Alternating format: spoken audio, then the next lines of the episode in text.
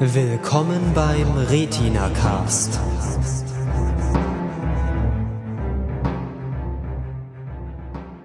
Hallo, herzlich willkommen zur zweiten Staffel, dritte Episode eures Lieblingspodcasts.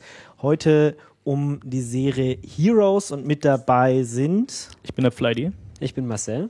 Ich bin Lukas. Und ich bin Phil, hallo. und ich bin auch wieder aus der Versenkung aufgetaucht. Ich war jetzt zwei Episoden nicht da und äh, habe ähm, ja mal eine Auszeit genommen und äh, jetzt wieder hier an der Moderation. Und ähm, wie schon gesagt, es geht heute um Heroes und das ist eine Serie, die leider schon vorbei ist.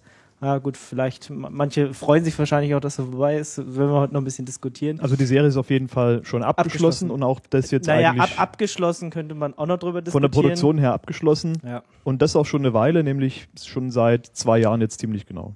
Genau, wann hat sie angefangen, Phil? Lief von 2006, September 2006 bis Februar 2010, also auch nicht so wahnsinnig lange. Vier Staffeln. Genau, vier wobei, Staffeln gibt's. Wobei ja die eine auch nur so halb ist irgendwie. Ja, da war der Autorenstreik zwischendrin. Genau, in den, in den Jahren 2007, 2008 gab es ja diesen Autorenstreik bei der Writers Guild in den USA, wo die halt meinten, ah, wir kriegen viel zu wenig Kohle von, dem, von den Millionen, den ihr mit den Serien, zum Beispiel mit Heroes macht. Und deswegen streiken wir mal. Und da ist Heroes dann auch davon betroffen gewesen, weil Genau. die Autoren dann eben mal nicht mehr so wollten. Und das ist natürlich dann blöd, wenn das gerade in den Zeitraum reinfällt, wo man sich den Plot für die nächsten Episoden und für die nächsten Staffeln überlegt und man dann plötzlich kein Material zum Drehen mehr hat. Ja, also das ist dann, glaube ich, relativ genau ähm, gegen Mitte der zweiten Staffel passiert. Und da wurde dann quasi die Staffel dementsprechend auch abgebrochen. Ähm, irgendwelche Leute, die im Alltag Helden sind oder Mehr oder weniger. Es geht eigentlich eher um Superhelden sozusagen. ja, um Superhelden. Wieso? Die haben Superheldenkräfte. Ja, genau. Also es ist so ungefähr so ein X-Men-Setup. So Menschen entwickeln besondere Kräfte, so übernatürliche Kräfte sozusagen und versuchen eben damit klarzukommen, dass sie jetzt anders sind als der Rest der Menschheit und dass andere Leute jetzt plötzlich fliegen können und Sachen durch die Gegend werfen mit ihrem Geist und Dinge tun. Das ist eigentlich auch schon der, der Punkt, der das, das Spannendste mit an der Serie ausmacht, der so am mysteriösesten auch am Anfang ist, weil man weiß nicht, woher diese Kräfte kommen. Man sieht eben, wie die einzelnen Figuren, die einzelnen Charaktere dann so irgendwie plötzlich Kräfte haben und denen das passiert, dass sie irgendwas mit den Kräften tun und sie selber damit umgehen müssen. Aber man weiß nicht, woher das kommt. Und das wird eigentlich auch, ja, wird, dies, wird eigentlich beschäftigt den Zuschauer über die ganze Serie hinweg.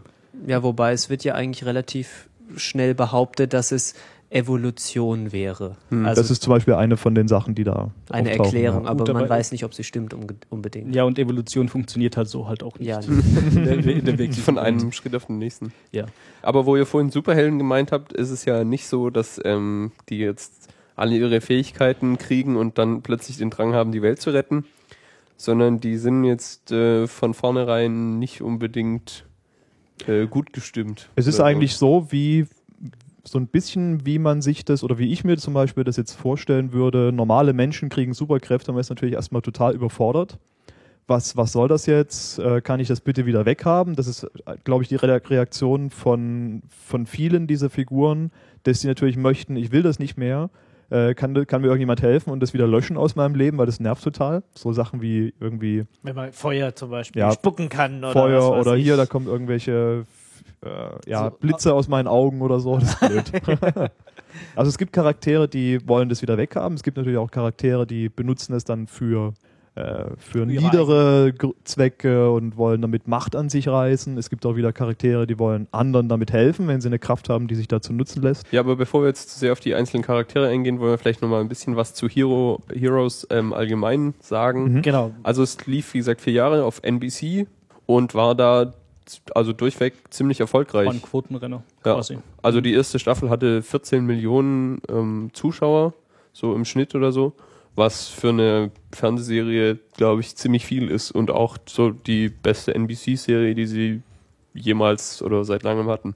Ich habe da so einen Chart gesehen äh, im, im Internet. Äh, in der Wikipedia, glaube ich. Ja, irgendwo. das habe ich auch weiß gar nicht, ob das da war. Ich habe es Ja, ja. irgendwo auf irgendeiner Webseite gesehen, wo man sieht, wie, Wie- die einzelnen Episoden und Staffeln dann eben so mit Einschaltquoten. Da sieht man die erste Staffel ziemlich gut, nochmal einen riesen Peak, als die eine zweite Staffel angefangen hat. Ja, und dann Und dann geht's aber so ja, gleichmäßig bergab. Ja, ne? war in also. der Wikipedia, können wir auch nochmal verlinken. Ja. Ähm, ja, dann produziert von Tim Kring. Weiß nicht, kann jemand was zu dem sagen, Flighty? Ähm, über den haben wir in der letzten Pilotenprüfung geredet. Der ist nämlich aktuell mit seiner neuen Serie Touch am Start. Ähm, ansonsten, was hat er sonst noch so gemacht? Der hat, glaube ich, ähm, bei Knight Rider irgendwie mitgewirkt und da Episoden geschrieben, soweit ich weiß. Ja, also wo, wo, wir das, wo du gerade die letzte Pilotenprüfung erwähnst, da hatten wir uns ja deswegen auch von Touch einiges versprochen, ne? weil also dieser Name ähm, irgendwie gu auf Gutes hoffen lässt und uns Ja. ja. aber bisher ein bisschen enttäuscht hat. Aber es ist natürlich auch wieder in Touch ein ähnliches Thema. Ähm, irgendjemand hat, hat mysteriöse Kräfte, die sonst niemand hat. In Touch ist es eben dieser kleine Junge, der mit Zahlen umgehen kann. Ähm, Tim Kring hat auch an einer Serie mitgewirkt und die ist, glaube ich, selber sogar erdacht. Äh, Misfits of Science habe ich gefunden aus den 80ern. Habe ich noch nie gehört. Ist auch, ist tatsächlich auch eine, ist eine US-Serie, wo es auch darum geht, dass normale Menschen Superkräfte haben. Allerdings war das, glaube ich, damals in dieser Serie alles noch ein bisschen einfacher gestrickt. Ne? Also die machen halt lustige Sachen mit ihren Superkräften und so weiter. Aber schon, also man merkt, dass ähm, das Thema spezielle Kräfte ähm, bei, bei normalen Menschen, das liegt den, dem Tim Kring anscheinend am Herzen und ja, das ist eigentlich so das, was er, was er macht. Ja, wenn er auch Knight Rider gemacht hat, obwohl da hat das Auto eher Kräfte als Ja. äh, der Mensch. Obwohl, naja. Ich weiß. man muss dazu sagen, man merkt auch schon ein bisschen, dass er so den Faden raus hat, wie man sowas mit Superkräften erzählt. Weil also gerade so die erste St- Staffel, die ist eigentlich schon, die Erzählweise ist schon echt gut gemacht, finde ich. Also gerade so dieses, man lernt dann immer einzelne Charaktere äh, immer stückweise kennen und äh, findet dann erst so langsam als Zuschauer heraus, was die denn überhaupt können und was die für Kräfte haben und die entwickeln sich ja stellenweise in der Serie erst noch komplett. Also das heißt, im Gegensatz zu zum Beispiel X-Men, wo die Leute mit diesen Fähigkeiten meistens geboren werden, ist es ja ähm, bei Heroes so, dass die, sich die Kräfte stellenweise über eine längere Zeit entwickeln und dann immer stärker werden oder sich auch Mhm. abändern. So. Ja, wir müssen vielleicht nochmal sagen, also wir schaffen es diesmal nicht, das nur auf die erste äh, Serie, also die erste Episode zu beschränken von Heroes, sondern wir müssen schon mindestens zwei nehmen, um überhaupt erstmal die Charaktere für die erste Staffel einzuführen. Und ähm, ich meine, da es eine abgeschlossene Serie ist, also wir werden nicht so viel spoilern, aber äh, es schwimmt ein bisschen. Also die ersten zwei, drei Folgen werden wir schon ein bisschen anschneiden müssen. Ja, ich meine, wir wollten halt auch über die wichtigen Charaktere reden Ja, und, das sind in Heroes ziemlich viele. Die haben ähm, mit, die haben super viele. mit Desperate Housewives und Lost zusammen haben sie das größte Set an Hauptcharakteren in amerikanischen Fernsehserien Die- ever. Die, dieses Set verändert sich auch stark, würde ich mal sagen, über Lauf der, der Serie. Ja, wobei es Ja. wohl die Entscheidung gab, ähm, nachdem die erste Staffel so gut ankam, das möglichst äh, also Mhm. ähm, beizubehalten. Set beizubehalten. Aber Genau, und auch halt ähm, ein Teil der Hauptcharaktere, die eigentlich quasi, weiß nicht, sterben oder rausgeschrieben werden sollten, sind dann doch länger dabei geblieben als eigentlich Genau, ursprünglich. aber ich glaube, die Ausmaße der Serie, die sieht man alleine schon daher, dass wir jetzt mindestens zwei Folgen ansprechen müssen, um mal einen Großteil äh, des äh, Hauptcasts quasi ansprechen zu können, ähm, weil die alle nicht mal in den Piloten gepasst haben. Ja, Vielleicht noch bevor wir zu Charakteren und sowas gehen, also es ist äh, eine Serie, da hat hat man zumindest im Hintergrund so das Gefühl, da ist sehr, sehr viele, äh, sind sich sehr viele Gedanken gemacht worden, weil es gibt ähm, ein ganzes Wiki, heroeswiki.com dazu, wo man alles nachlesen kann. Also da, gab es auch riesen, genau, da kann man auch Stunden rein investieren, Ja. da Geschichten nachzulesen. Das ist Ja. sehr spannend. Also da wurde sich ziemlich viel Gedanken gemacht, wer jetzt hier welche Kraft hat und wie das überhaupt alles funktioniert. Und ähm, man sieht halt auch äh, ziemlich viele Fans, also gerade bei der ersten Staffel äh, sind da angehäuft worden und die waren alle ziemlich aktiv hier, dass es da ein riesengroßes Wiki gibt, wo man sehr viel nachlesen kann dazu. Ähm, ja, wie kommen die denn jetzt nur zu ihren Fähigkeiten? Also abgesehen davon, dass das nicht ganz geklärt ist, aber war das jetzt Evolution? War das Ähm, Also das weiß oder man also, jetzt, das, das die haben sie das einfach entdeckt erstmal, oder? Also so ein paar Leute in der ersten. Also man kommt, man kommt auf jeden Fall rein und ich denke, der, der mit, mit diesem Hauptcharakter, dem Peter Petrelli, ich denke, das ist so ein, so ein bisschen so der, der Dreh- und Angelpunkt in der Serie, weil ihm wird, glaube ich, die meiste Bild, Bildschirmzeit zugestanden. Er ist der Erste, den man sieht in der Serie, mit dem er da eingeführt wird. Genau, er ist, glaube ich, auch der, derjenige, der am ehesten mit den anderen verbunden ist, dadurch, dass es ihn auch interessiert, was mit ihm da so passiert und der halt auch in der Gegend rumrennt und versucht, Leute zu treffen Ja. und irgendwie zu versuchen, was denn da, also versuchen rauszufinden, was denn da gerade passiert. Genau, also er, ähm, dieser Peter Petrelli ist, glaube ich, so der erste, den man sieht, der eine Superkraft hat. Die ist dann, der fliegt, der kann fliegen.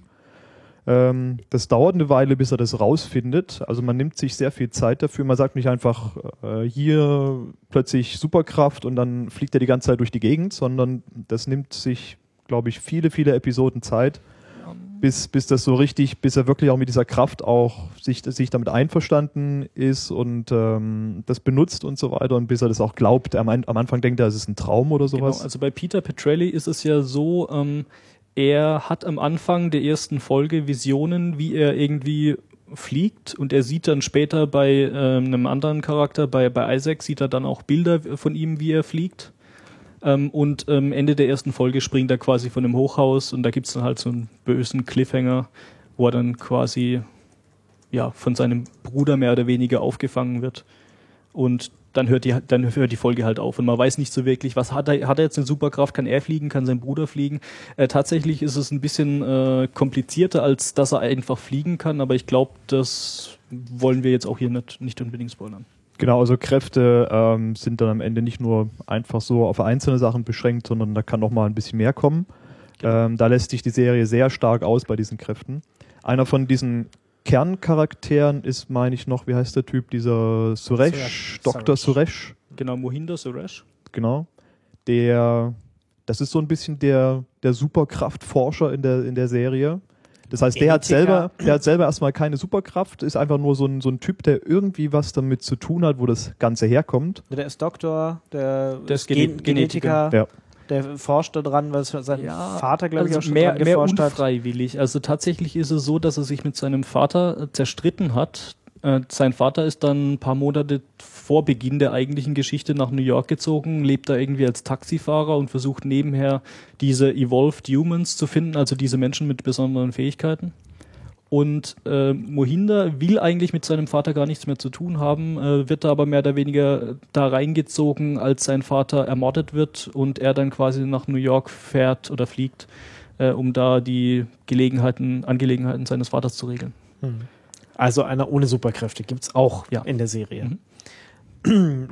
Mehrere Leute, mehr Leute ohne Superkräfte, dann hätten wir hier noch den Noah Bennett, der auch äh, sehr, sehr viel auftaucht, äh, der auch ohne Superkräfte ist. Ähm, Ja, also der hängt ja eng zusammen mit ähm, seiner Tochter, Claire Bennett, hm. die eine von denen auch, also auch auf jeden Fall ein Hauptcharakter, die äh, selber eine, äh, auch eine super Kraft hat.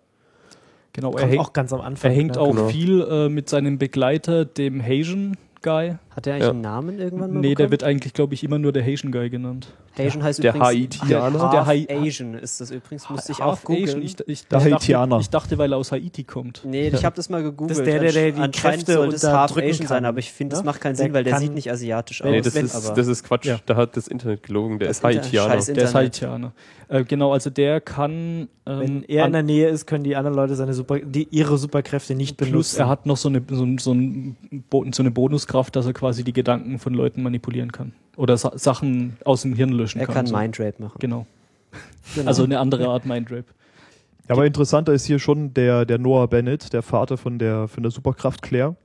Genau. Ähm, weil der ist einer von den wenigen Charakteren, die keine Superkräfte haben und die aber eigentlich sehr zentral sind in der Serie. Also der nimmt eine ganz zentrale Rolle ein, genau. Also weil er anscheinend viel über diese Superkraftgeschichte weiß, aber man findet nur sehr langsam und erstmal gar nicht so raus, was da eigentlich genau. Ich glaube, es dauert auch sehr, sehr lange. Ich glaube, bis stark in die Mitte der ersten Staffel, ähm, bis man überhaupt weiß, was er denn macht, weil er so, er schnüffelt dann als äh, in, in dem äh, Apartment von äh, Mohindas Vater rum und er verfolgt den irgendwie und versucht irgendwie den Nathan Petrelli zu entführen und also man, es dauert sehr lange, bis man überhaupt rausfindet, wie der so drauf ist. Ja. Mhm. Ähm, weil, weil eigentlich arbeitet er ja äh, in einer, Papierfabrik. Papierfabrik, genau. genau, das Da ist der Mann auch- aus der Papier, Papierfabrik. Also ich glaube, den Namen äh, spoilert man da, wenn man sagt, wie die Primatech, Primatech Paper heißt die Firma, ist eigentlich Ist doch egal.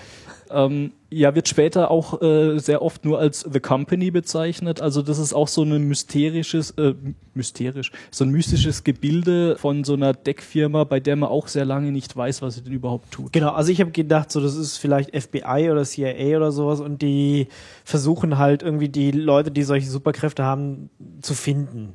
Und Genau. mit denen Dinge Ja. zu tun. Er meint, er meint dann zwischendurch, ich glaube in der zweiten Folge oder so war das nur so, ich arbeite nicht bei einer Firma, die irgendwie Akronyme benutzt. Ja, er sa- also ich habe immer, ich habe die ganzen, die ganze Zeit immer gedacht, dass er halt irgendwie so der generische Regierungstyp ist, Ja. vor Geheimdienst, super Spezialagent, X-Files-Typ oder so. Genau, das ist, denke ich auch die Absicht gewesen, diesen Charakter möglichst lange im Dunkeln zu lassen. Hat auch funktioniert. Ist das auch gut, ja. Das Ja, war man sehr weiß ja sehr lange nicht, wem er eigentlich, was er, für wen er eigentlich wirklich arbeitet. Eine von den, von den wichtigen Charakteren ähm, und der auch ein bisschen herausragt aus der, aus der Riege der Figuren ist Hira. der Hiro Nakamura. Hera. Genau. Das ist auch so, ich denke, der sympathischste Charakter überhaupt, also Der für dich zum Beispiel genial. in der Serie. ähm, was ich interessant fand, war, dass er erst ganz zum Schluss in die Serie reingeschrieben wurde. Es war der letzte Charakter, der tatsächlich von Tim Kring äh, hier ähm, entworfen wurde. Genau, da kommt er äh, eigentlich gar nicht aus Amerika wie die anderen Charaktere, die wir jetzt so ähm, vorgestellt haben. Der kommt aus Japan. Genau, er lebt in Tokio, arbeitet da quasi so als Programmierer in so einem Cubicle-Büro, Großraumbüro mit seinem besten Freund Ando, der übrigens auch keine Superkräfte hat. Also ich glaube, das ist dann so Aber Hero hat Superkräfte. Genau, also Hiro hat Superkräfte und zwar sitzt er im Büro und in der ersten Folge und ist in der Lage, ähm, seine Uhr rückwärts gehen zu lassen. Also So die um, Zeit zu die- manipulieren. Um so eine Sekunde die Zeit Mhm. zu manipulieren. Und Genau, er guckt dann immer die ganze Zeit auf die Uhr und total, probiert total angestrengt und freut sich dann total, als er es gemacht hat und äh, diesen, diesen Ausspruch, ja da, kennt man dann wahrscheinlich auch so.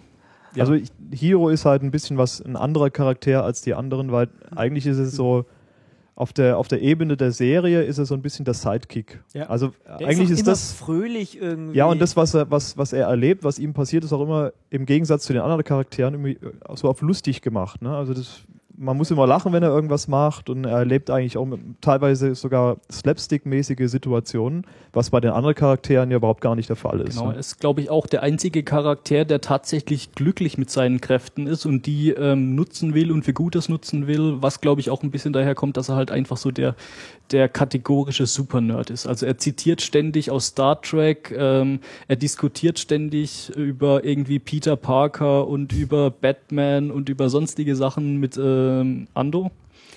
Und ja, also er, er, lebt halt auch diese Superheldengeschichte richtig. Das passt auch aus. so ein, so ein bisschen immer zu dieser japanischen Mentalität, dass man so, so technologiehörig und immer alles, was irgendwie super cool ist, das ist, ist auch super toll und so weiter und wird nicht so großartig hinterfragt, sondern wird halt einfach benutzt. Hm. Und deswegen versucht er natürlich gleich so viel wie möglich mit seiner Superkraft Ja, anzustellen. was auch interessant ist, ist, dass es tatsächlich eine Comicbuchreihe über sein Leben gibt, Mhm. Die er dann später entdeckt und ja, ich weiß nicht, ob man da mehr, drü mehr drüber erzählen sollte. Es ist auf jeden Fall interessant, dass, dann, dass er quasi dann so Comics über sich selber liest. Oh, Ja. da freut er sich total. Da freut er sich total drüber, ja. Ist- Aber ich finde Hero ein, eigentlich einen schwierigen Charakter, weil de, seine Superkraft, die ist so mächtig, dass die, wenn er stärker in das Ganze eingebunden wäre, glaube ich, würde, wäre es gefährlich, weil er könnte mit seiner Fähigkeit, die Zeit mani zu manipulieren, ähm, könnte er halt alles auf den Kopf stellen und Mhm. irgendwie, ne? Also ich glaube, wir haben das auch noch nicht so ganz ange äh, angerissen, was er denn wirklich kann. Also man sieht, dass er irgendwie die Zeit zurückdrehen kann und später geht es halt so weit, dass er das komplette Raum-Zeit-Kontinuum zu seinen, äh, also ja, Er kann Zeitreisen. er kann Zeitreisen, er kann sich ähm, in der Gegend hin und her teleportieren und er kann quasi der Zeit sagen, was sie zu tun und zu lassen Er hat. kann So. auch Bullet Time, wenn er will. Genau, er, ja, er, kann, er kann einfach die Zeit einfrieren und kann dann ähm, Rumlaufen. Aber es ist natürlich. Ja. weil du gemeint hast, Lukas, es, es ist natürlich schwierig, aber das ist bei ihm, bei Hiro auch so wie bei allen anderen Charakteren, die haben ihre Kräfte und er hat seine Kräfte nicht hundertprozentig unter Kontrolle und müssen auch erstmal lernen, damit umzugehen. ne? Also es gibt Ja. natürlich bei jedem Charakter immer so eine Phase, wenn man jetzt mal über die ganze Serie schaut, wo, wo, wo, die, wo die Kraft wirklich fast perfekt beherrscht wird und wo dann aber natürlich dann auch wieder ähm, negative Nebeneffekte auftreten, wo das Ganze wieder zurückgeht. Ne? Also es ist am, am Anfang ist es eben, hat gerade der Hero seine Kraft überhaupt nicht unter Kontrolle. Klar, da ist ja, wie vorhin schon gesagt, ne, der der kann kann gerade mal die Zeit Minute eine zurückdrehen Minute und so, ja, zurückdrehen und genau. das Das war war's eine dann auch schon. Sekunde ne? sogar am Anfang, Ja. einfach nur Ja. Ja, aber eigentlich ist die, ähm, die Fähigkeit, die er da hat, zu mächtig, um So Ja, ich richtig, glaub- also ja. Ich glaube, zu, zu mächtigen ähm, Superkräften kommen wir dann später auch nochmal. Äh, äh, dann lass uns doch mal gleich, äh, weil wir jetzt bei zentralen Figuren sind. Ich wollte noch kurz was zu Heroes sagen. Ja, okay, Ähm, und zwar ist es, glaube ich, auch der Einzige, der so einen festen Moralkodex hat, was er zu tun und zu lassen hat. Gerade auch daher, weil er irgendwie sein Leben lang so Superhelden-Comics gelesen hat und weiß, dass es zu Bösem führt, wenn man jetzt irgendwie ähm, die Kraft für persönliche, ja, für, für persönliche Zwecke einsetzt. Und ähm, streitet sich da auch gerne mit, mit Ando äh, drüber und Ando meint, äh, da gibt's auch so eine Szene, wo sie dann über, über ähm, Spider-Man und äh, Peter Parker diskutieren, dass der ja quasi auch cheatet, indem er dann Fotos von Spider-Man verkauft und so Geschichten. Und er versucht den dann halt auch immer so ein bisschen vom Weg abzubringen, damit sie halt auch mal Spaß haben können und sich irgendwie selbst bereichern können und so. Interessant ist auch, wenn wir schon bei, auch bei den Darstellern sind, ähm, der Hero und sein, sein Partner, dieser Ando, die haben, glaube ich, später sogar Spin-off-mäßig einen Film bekommen. Ich weiß zwar gerade nicht, wie der Film heißt, das ist irgend so ein, so ein Spy, irgendwas. ja, irgend so ein, so ein Superagenten, Ja. ähm, Geheimagentenfilm, so komödienmäßig. Da spielen die, ich weiß nicht, spielen die nicht sogar die Hauptrolle in diesem Film. Also das heißt, dieses, dieses Team aus diesen zwei Darstellern, aus diesen zwei Figuren, ist so erfolgreich gewesen, als so quasi als, als Sidekick in dieser Serie, dass das über die Serie hinaus dann sogar noch weitergesponnen wurde. Insgesamt, also das kann, kann man vielleicht noch zu den Charakteren, zu den Schauspielern allgemein sagen, ist, glaube ich, wenn ich mich richtig erinnere, kein einziger von diesen Darstellern bekannt gewesen, bevor die Serie ähm, auf, auf Sendung Ich gegangen glaub, ist. Es gab so ein, zwei, also es gibt natürlich, das kann man vielleicht sagen, den Vater von dem Hero, das ist ein bekannter äh, Schauspieler, weil der auch schon älter ist. Aber ansonsten gab es, glaube ich, so ein, zwei, die man vielleicht schon mal irgendwo gesehen ich glaube, hatte. Ella Lata habe ich schon mal vorher irgendwo gesehen. Der spielt nochmal wen? Ähm, die spielt äh, die ähm, Nikki. Und später auch eine andere. Aber ja. Ja, aber ansonsten sind das alles sehr frische Darsteller gewesen, die ähm, so eigentlich erstmal pff, unbekannt waren. Ne? Und das ist, das finde ich immer ganz gut bei einer Serie, wenn man eben nicht unbedingt, so wie wir, wir haben vorhin über Touch gesprochen, da spielt Kiefer Sutherland die Hauptrolle. Das ist jetzt jemand, den kennt man schon länger und mit dem assoziiert man auch schon was. Ja, also bei ihm ist ja nochmal extrem, ne? Der ist halt, also einfach Jack Bauer, das ist halt Ja. dem so reingebrannt, aber es gibt durchaus Schauspieler, die halt nicht so eine. Genau. Also ich, ich habe Einprägsame jetzt gerade Rolle nochmal nachgeguckt. Äh, Ella Lata hat ta- tatsächlich schon ähm, Jahr 2000 in Final Destination mitgespielt und später auch dann in der Resident Evil Reihe. Ja. Also da, daher könnte Ja gut, die hat auch so ein bisschen so ein Allerweltsgesicht, also Ja, das passt überall Ja. rein. Ja. Aber das fand ich, wie gesagt, recht erfrischend bei der, bei der Serie, dass die Charaktere, äh, dass die Darsteller alle ziemlich unbekannt waren. Mhm. Und trotzdem aber einen guten Job gemacht haben. Aber Also- selbst die, die, die Claire Bennett spielt, die hat vorher schon einiges anderes gemacht, auch wenn ich sie nicht kannte ähm, bei, aus, aus anderen Serien, aber die hat schon ziemlich viele äh, Sachen davor gemacht auch. genau. Ähm, gut, jetzt haben wir also den Hero, der immer lustig drauf ist und ähm, eigentlich so richtig gutes Leben da in die Serie Er ist bringt. halt so ein bisschen der drollige Typ. Also am Anfang versucht er halt auch, ähm, kommt dann irgendwann nach Amerika, versucht da Englisch zu reden und das ist halt lustig, wie er halt irgendwie mit seinem stark japanischen Akzent am Anfang noch äh, irgendwie da versucht, Englisch zu reden und er ist halt total lustig und versucht halt alles immer auf die positive Art und Weise zu, sehen und ich finde, dass die Serie, der würde was fehlen ohne Hero. Mhm. Dann haben wir auf der anderen Seite den, den Superbösen, den Willen, und zwar den Sylar. Ja, über Sylar würde ich jetzt, glaube ich, gar nicht so großartig viel erzählen, weil der taucht, glaube ich, auch erst gegen Mitte oder gegen den letzten Drittel der, der ersten Staffel auf. Also, dass man ihn tatsächlich sieht. Ich glaube, was man dazu sagen kann, ist, dass man einer Mordserie folgt aus den Augen unterschiedlicher Charaktere. Und da sieht man halt irgendwie so ähm, Leichen, deren Kopf quasi so aufgebrochen ist und äh, wo irgendwas mit dem Hirn gemacht wurde. Ähm, aber man bekommt ihn tatsächlich lange Zeit überhaupt nicht zu Gesicht. Man hört immer nur so diesen Namen, dass er sich Sylar nennt oder dass er von anderen Sylar genannt wird. Genau, also er ist so der Serienkiller, wie er in der ersten Staffel eingeführt wird. Und ähm, ist, glaube ich, so der einzige Bösewicht bis zu diesem Zeitpunkt. Ansonsten gibt es eigentlich niemanden, der so irgendwie. Zumindest weiß man es von anderen nicht. Ja, nee, also nee, es gibt glaube ich jetzt auch keinen, der großartig in der Ja, es gibt, es gibt ja, ich meine, man merkt ja auch beim, beim Spiel so manchmal, man, manche Leute sind einem sympathisch und da denkst du, okay, der könnte vielleicht irgend, irgendwelche Leichen im Keller haben, Ja, aber du weißt, aber es gibt du jetzt weißt noch es nicht gibt genau. ansonsten aber keinen keinen keinen, keinen der jemand, sonst offen der definitiv böse ist. genau der offen anderen äh, irgendwie Leid Sa- antut. Wir mal so, es gibt so einen Zustand von Nikki, äh, Nikki Sanders in dem Fall, über die wir wahrscheinlich später auch noch reden werden, die bei dem, also bei der ich definitiv schon eine Bösartigkeit zuschreiben würde. Ja gut, aber das ist bei ihr ja eher so krankhaft. Ja. Also, Also das ist ja- ist ja nicht so, dass sie so- Superpower. Ja. Aber ansonsten so, dass man so, so von Grund auf irgendwie so, so einen klassischen Bösewicht sein möchte, so Leute umbringen, Weltherrschaft und so weiter, das gibt es eigentlich jetzt erstmal nur bei diesem Sylar-Typen, der so Genau. in die Richtung geht. Mhm. Äh, Finde ich auch ganz interessant, dass man irgendwie so eine Riege von, von Superkrafthelden aufstellt und erstmal nur einen so in die Mitte stellt und der ist quasi der Böse und dann muss man halt gucken, wie das dann am Ende, ob der die anderen irgendwie alle beeinflusst oder nicht oder wie auch immer. Ne? Das fand ich ganz interessant und ähm, das ist auch einer von den Darstellern. Ähm, der Sylar wird gespielt von dem Zachary Zachary, Quinto. ja. Ähm, den man das, jetzt vielleicht auch aus Star Trek kennt. genau, das ist einer, der Genau. auch den Sprung aus der Serie dann geschafft hat, der mit der Spock. Serie interessant geworden ist, der dann in diesem, in der Neuverf neuen, im Reboot des, des, der Star Trek-Filme mitgemacht und dort den jungen Spock gespielt. Ich, da, konnte ich mich überhaupt gar nicht dran gewöhnen, weil ich den immer als diesen Bösen kannte, ja. Und Ja. dann, oh, ich gedacht, nee, es geht gar nicht, dass der jetzt ins Bock spielt. Aber den finde ich ein echt guter Schauspieler, der kann, der kann auch diese verschiedenen Rollen ganz gut annehmen, finde ich. Ja. Ich glaube, im Laufe der Serie sieht man das dann tatsächlich auch, dass er sehr viel Bandbreite darstellen kann. Okay, wen haben wir noch?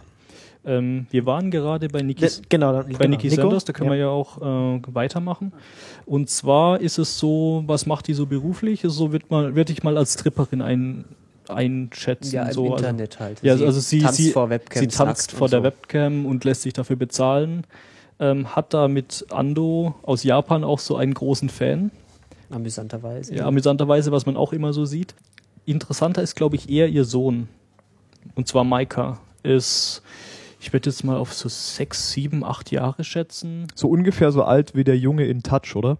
Ungefähr so alt wie der Junge in Touch, ja, aber deutlich, ähm, Er spricht etwas mehr. deutlich weiterentwickelt, würde ich mal sagen. Also er spricht auch schon sehr wie ein Erwachsener. Er ist schon, er ist super schlau. Er ist quasi auch so, so ein mehr oder weniger ein Wunderkind, was so auf eine Privatschule geht. Und er hat auch eine Superkraft.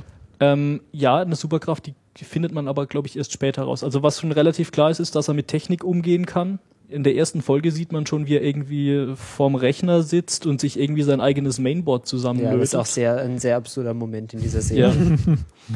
Ja. ähm, also der, der hat auch schon besondere Fähigkeiten und ja, seine Mutter ist quasi auf Basis dessen, dass er halt die ja das Schulgeld bezahlen muss, äh, halt auch in Geldnot und versucht sich dann halt irgendwie von irgendwelchen Mafiosis Geld zu leihen, damit sie das bezahlen kann und gerät dann halt auch irgendwie in komische Situationen, sagen wir es mal so. Genau, und das sind dann auch die Gelegenheiten, wo dann wieder ihre Superkraft zum Vorschein kommt und Genau, so weiter. also ich glaube am Ende der ersten Staffel, äh, am Ende der ersten Folge ist es tatsächlich auch, wo sie dann irgendwie von den beiden Mafia-Gangstern bedroht wird und dann plötzlich wieder aufwacht und um sie rum ist nur Blut und zerstückelte Körper und ähm, sie hat keine Ahnung, wie es dazu kam, aber außer ihr war halt niemand im Raum. Ja. So. Einen muss man vielleicht noch dazu aufzählen, ähm, zu den Kerncharakteren, diesen, den, den Matt Parkman. Der ist mir ja sehr sympathisch. Das ist der Polizist. Der nette Polizist um die Ecke. Genau, der steht also in der Serie für Recht und Ordnung und ähm, äh, bildet eben dann so ein bisschen, wenn man immer denkt, so ja, Superkräfte und irgendwo gehen bestimmt auch Sachen kaputt oder Leute sterben, merkt es nicht irgendwann mal die Polizei. Hm. Und das ist jetzt eben die Ecke, wo der Matt Parkman dann dazu kommt. Der ist natürlich gerade, wenn es, ich glaube, diese Sylar-Mord-Serie und auch der Tod von dem Vater von diesem Forscher, von dem Mohinder Suresh, ähm, das sind eben so die Punkte, wo dann eben auch Polizeiermittlungen stattfinden und wo der Matt Parkman ins Spiel kommt, der am Ende auch eine Superkraft hat. Genau, also diese Sylar-Mord-Serie, die ähm, erfährt man eigentlich zum Anfang größtenteils durch die Augen von Mac Parkman und äh, so ein bisschen äh, FBI und CIA-Agenten, mit denen er so unterwegs ist. Wen haben wir noch? Wir Dann- haben noch den Bruder von Peter. Oder, Genau. bist, oder willst du noch was sagen zu Parkman? Ähm, ja, also ich glaube, es ist schon relativ früh klar, dass er irgendwie Gedanken hören kann und Von anderen Leuten. von anderen, von anderen Leuten, genau. Ach Ähm, was. was ihn Ja, auch dazu du kannst deine eigenen Gedanken auch hören, was, oder? ihn, was ihn dann dazu Nee, befähigt, nee. ähm, so ein kleines Mädchen, was äh, von so einer Mordserie von Seiler übrig geblieben ist, äh, in einem versteckten Raum zu finden, wo, was ihn auch so ein bisschen zum Helden macht und Genau, ähm, ja, er ist dann, ja, ähm, wo du das gerade sagst, der ist ja dann äh, so ein bisschen der Superpolizist auch ähm, innerhalb der Polizeiorganisation, weil er eben die Fälle alle so toll aufklären kann, weil er natürlich immer die Gedanken von den Leuten hört und dann sagen kann, ah, der lügt jetzt gerade, der ist, der ist doch der Mörder und so weiter Genau. und Ob, obwohl er davor eigentlich ständig durch seine, ich weiß es gar nicht, Detective-Prüfung war es, glaube ich. Also der wollte zum Detective aufsteigen und hat halt irgendwie davor dreimal die Prüfung gemacht und ist dreimal irgendwie äh, durchgefallen, weil Ja. er irgendwie falsche Sachen angekreuzt hat oder so. Ja, und aber der hat zum Beispiel auch ein, also im Beruf läuft es bei ihm ja dann durch die Fähigkeit ganz gut, aber hat halt ein relativ schwieriges persönliches Leben. Ähm, ja, so in Ja, also Beziehung er hat, er hat. Probleme mit seiner Frau. Er geht auch irgendwie mit ihr zusammen zu Therapiesessions, was man so Ja, mitbekommt. genau. Und er versucht dann halt auch seine Kraft dazu zu nutzen, äh, Dinge zu tun, die seine Frau gerne hätte. Ja. Und sie ist dann auch so total erstaunt. Ja, es ist ja, als wärst du in meinem Kopf und überhaupt und sowieso. ja, Genau. sehr schwierig. Also. Gedankenlesen äh, ist nachvollziehbarerweise eine sehr schwierige Superkraft. Und man weiß, das finde ich auch ganz gut bei diesem, bei dieser Figur von dem Matt Parkman, man weiß dann immer nicht so, würde ich das jetzt wollen oder nicht. Dass Ja. ich immer so die Gedanken von anderen höre. Ja, ne? das ist auch so ein bisschen so, so ein tragischer Held, weil zwischendurch gibt's halt auch Situationen, wo er dann halt aufgrund seiner Superkraft einfach irgendwie total blöd in der Öffentlichkeit dasteht. ja. ähm, weil er seine Kraft stellenweise nicht mehr unter Kontrolle bringt und einfach alles äh, mitbekommt und dann ständig Kopfschmerzen hat und irgendwie ihm schwindelig wird und sowas. Ist ein interessanter Charakter auf jeden Fall. Okay, dann haben wir aus der Petrelli-Familie noch jemanden vergessen. Ähm, Genau. Mehrere. Äh, ja, wir haben den Nathan, das ist der Bruder von Peter, den haben wir auch schon kurz angeschnitten, aber noch nicht richtig erwähnt. genau, der ist. Der sticht ein bisschen heraus, weil er ist, glaube ich, einer der wenigen Charaktere, die jetzt nicht so ganz normale Jobs haben, sondern er steht ein bisschen mehr in der Öffentlichkeit. Er ist nämlich ähm, am Anfang der ersten Staffel ist er im Moment im Wahlkampf um äh, Kongress, also in den Kongress. Nee, ich glaube, er will nicht- Bürgermeister von New York werden. Nee. ich dachte, er ist schon Bürgermeister von New Oder ist York. er Ist es wirklich? Also es, ich dachte immer, es ist hier Was auch immer, auf jeden Fall ist er Politiker Ich glaub, der und ist im du- ständig ja. im Wahlkampf. Genau, er ist im Politiker Wahlkampf. sind ja immer im Wahlkampf. Genau, immer im Wahlkampf, vor allem in den USA. Und da ist er halt dann auch. Deswegen ist er auch so der, der am meisten Angst hat, dass irgendwie bekannt wird, dass er eine Superkraft hat, weil er will halt nicht irgendwie als Außenseiter dastehen. Und der Charakter finde ich auch deswegen ganz gut, weil man sieht mal so ein bisschen so nebenbei sozusagen noch, wie so das politische System in den USA funktioniert, wie so ein Wahlkampf, na, so ein bisschen wie so ein Wahlkampf aussieht, dass du halt immer so Geld annehmen musst von irgendwelchen Quellen. Es ist halt wirklich so, du brauchst halt die ganze Zeit Geld, um Leute zu bezahlen als Ja. Politiker. Ja, Und das ist da schon ein bisschen extremer als bei uns. Genau, er ist auch so ein bisschen der, der Prototyp von so diesem egoistischen Arschloch. Äh, Politiker. Mit deinem Herz aus Gold. Ja, der, der, der, dann- der dann halt auch äh, so zu Anfang der ersten Staffel so alles, was in seiner Familie irgendwie passiert, versucht zum Wahlkampf äh, zu nutzen, sodass er quasi besser in der Öffentlichkeit dasteht, weil er irgendwie noch ein paar Prozentpunkte mehr braucht. Also es ist ja auch in seiner Familie, gerade die Beziehung mit seinem Bruder ist an der Stelle schon recht konventionell gestrickt. Ähm, also es ist natürlich wieder, der Peter ist der kleine Bruder, der nie so richtig einen super tollen Job bekommen hat. Was und macht der, der Peter? Der Peter, der ist, glaube ich, so Kranken- Sanitäter. Äh. Der, Sanitäter? ist, der ist re ausgebildeter Rettungssanitäter, arbeitet allerdings als Krankenpfleger. Hm. Oder als Ja. Altenpfleger, besser, besser gesagt. Aber Und da ist trotzdem schon mal ein natürlich- völlig anderer Job Mhm. als. Genau, äh, der Nathan äh, ist hier Politiker und Yeah und, und so weiter. Äh, sie kommen halt auch aus einer Familie, die sehr reich ist, Genau. gesellschaftlich etabliert und so und weiter. Und viel dann, dann, macht der, hat. dann macht der Peter in Anführungsstrichen nur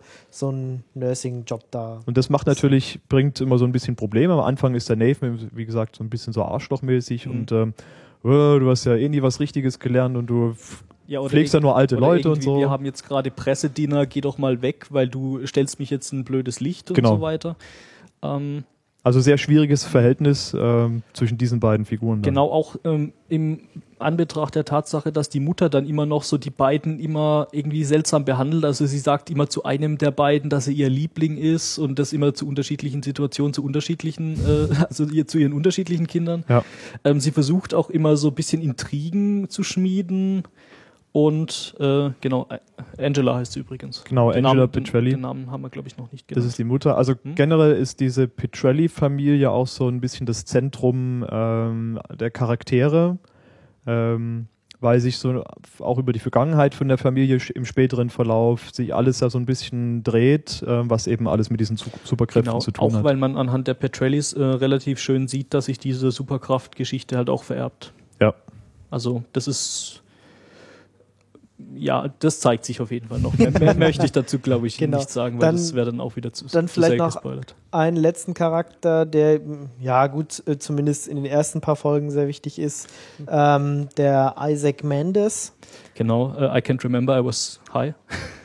Er ist Ähm, ja, das ist so der, drogenabhängige Genau. Künstler, der in irgendeinem abgefragten Apartment irgendwo auf einem Dach in New York lebt Eig- und die Zukunft zeichnen kann. Ja, aber eigentlich ist es so ein großes Loft in Lower Manhattan. Also der braucht schon Geld, um sich sowas leisten zu können, sagen wir Ja, mal ich so. finde, das sieht ja aus wie ein Gewächshaus, was irgendwie auf dem Dach ja, es ist, vergessen halt, es hat. ist halt ein Loft. Naja, gut. Naja, auf jeden Ja. Fall kann er die Zukunft zeichnen. Das ist, glaube ich, das Relevante, was man über ihn wissen muss. Ja, ähm, Genau, das finde ich auch ein sehr schönes Stilmittel innerhalb der Serie.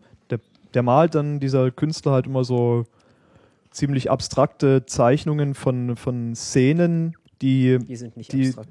die von, von den, mit den Figuren mal passieren könnten oder nicht, also die auf jeden Fall sehr spannend sind, wo irgendwas Wildes passiert. ja, genau. Und man weiß immer nicht so, ah, ist das jetzt was, passiert das jetzt später in der Serie?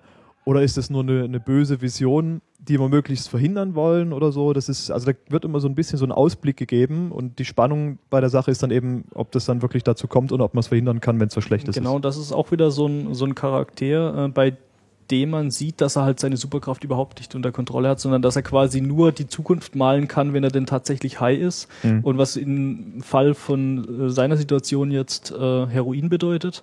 Das heißt, äh, der ist halt ständig total kaputt. Äh, er, er sieht irgendwie total, total mitgenommen aus. Ähm, und malt halt diese Bilder auf äh, in so einem Comic-Stil, dass man quasi so, so das schon interpretieren kann, wie jetzt ei- einzelne Sachen bei einem, bei einem Comic. Und äh, er ist unter anderem auch Herausgeber der Ninth Wonders Comicbuchreihe, die dann wiederum das Leben von Hiro, Hiro und Ando quasi darstellt. Was Ja, auch so- Aber ich finde ganz zum Beispiel schön, dass sie diese, ähm, ich kann die Zukunft vorhersehen, halt nicht so einfach gemacht haben, dass der halt, weil ich davon träumt und dann jedem erzählt, hey, in zwei Wochen passiert das und das, sondern dass sie diesen Umweg gehen, dass er halt irgendwie ähm, äh, unter Drogeneinfluss stehen muss und die der Bilder und dann halt auch nur Bilder davon malt, was passiert. Und er weiß ja, oder also als Zuschauer kann man sich das vielleicht denken, aber er weiß ja selber am Anfang nicht, dass das die Zukunft ist, die er da malt, sondern Ja. er malt halt einfach komische Leute und Situationen, aber weiß nicht, was es damit auf Genau, sich er hat. malt einfach super komische Situationen, die man einfach, die, die man eigentlich als Künstler normal wahrscheinlich nicht malt. Also so irgendwie brennende Gebäude, wo irgendwie Leute drin umkommen oder Unfälle mit Bahnen und irgendwie ähm, irgendwie ist es ihm dann selber unhei unheimlich. Tote Also, Cheerleader. genau. ja, irgendwie ist es ihm dann selber super unheimlich, äh, als er dann rausfindet, dass diese Sachen, die er da gemalt hat, tatsächlich passieren. Habt ihr irgendwelche Lieblingscharaktere von denen? Also ich glaube, ich habe es schon gesagt, ich finde Hiro Nakamura äh, so einen der interessantesten Charaktere, allein weil er so, so positiv äh, rangeht, weil er auch am ehesten versucht, so dieses, dieses Superhelden-Klischee zu erfüllen und einfach irgendwie fürs Gute einstehen möchte und so. Und weil er auch ein sehr amüsanter, gut gespielter Charakter ist. Ein guter Superheld. Phil? Äh, ich habe mal den auf unsere Lieblingscharakterliste den Sylar aufgeschrieben, also den böse, den böse Held. Den böse Held? Ähm, Warum den gerade? also hauptsächlich, Weil schauspielerische Leistung? hau hauptsächlich eigentlich wegen der, wegen der schauspielerischen Leistung von dem Zachary Quinto, ähm, weil er einfach unheimlich gut ähm, diesen, diesen Bösewicht gibt und ähm, ansonsten ist er auch ein sehr interessanter Charakter. Also der so die, die schwierigste Entwicklung eigentlich am Anfang mitmacht. Äh, ja, Ich habe mir mal Mohinder Suresh rausgesucht, einfach weil der am Anfang äh, ja versucht, was rauszufinden, wie es mit seinem Vater passiert ist und ähm, die die ganzen ja Hinweise so verknüpft, die er da so findet und ich die die Story auch sehr spannend finde und ich habe den äh, Schauspieler, mir ist der Name jetzt gerade entfallen, äh, sehe ich den, den sehe ich gerade auch wieder in Covered Affairs. Ähm, ja, also auch so einer Serie. Ähm, und den fand ich damals am coolsten mit. Ähm, Neben Hero, aber Hero, da Flighty den schon genommen hat. Der ist schon weg. Ja, genau. aber war der schon Ah, weg und verdammt. äh, zweitbeste war sozusagen. Gibt's noch äh, Lieblingscharaktere in der Serie? Ja, also von den Charakteren, die öfters vorkommen, würde ich mich tatsächlich Phil auch anschließen. Aber hauptsächlich aus dem Grund, weil irgendwie so von Dexter in Heroes dann noch so eine Sympathie für Serienkiller übergeschwappt ist. Ich weiß auch nicht so genau warum.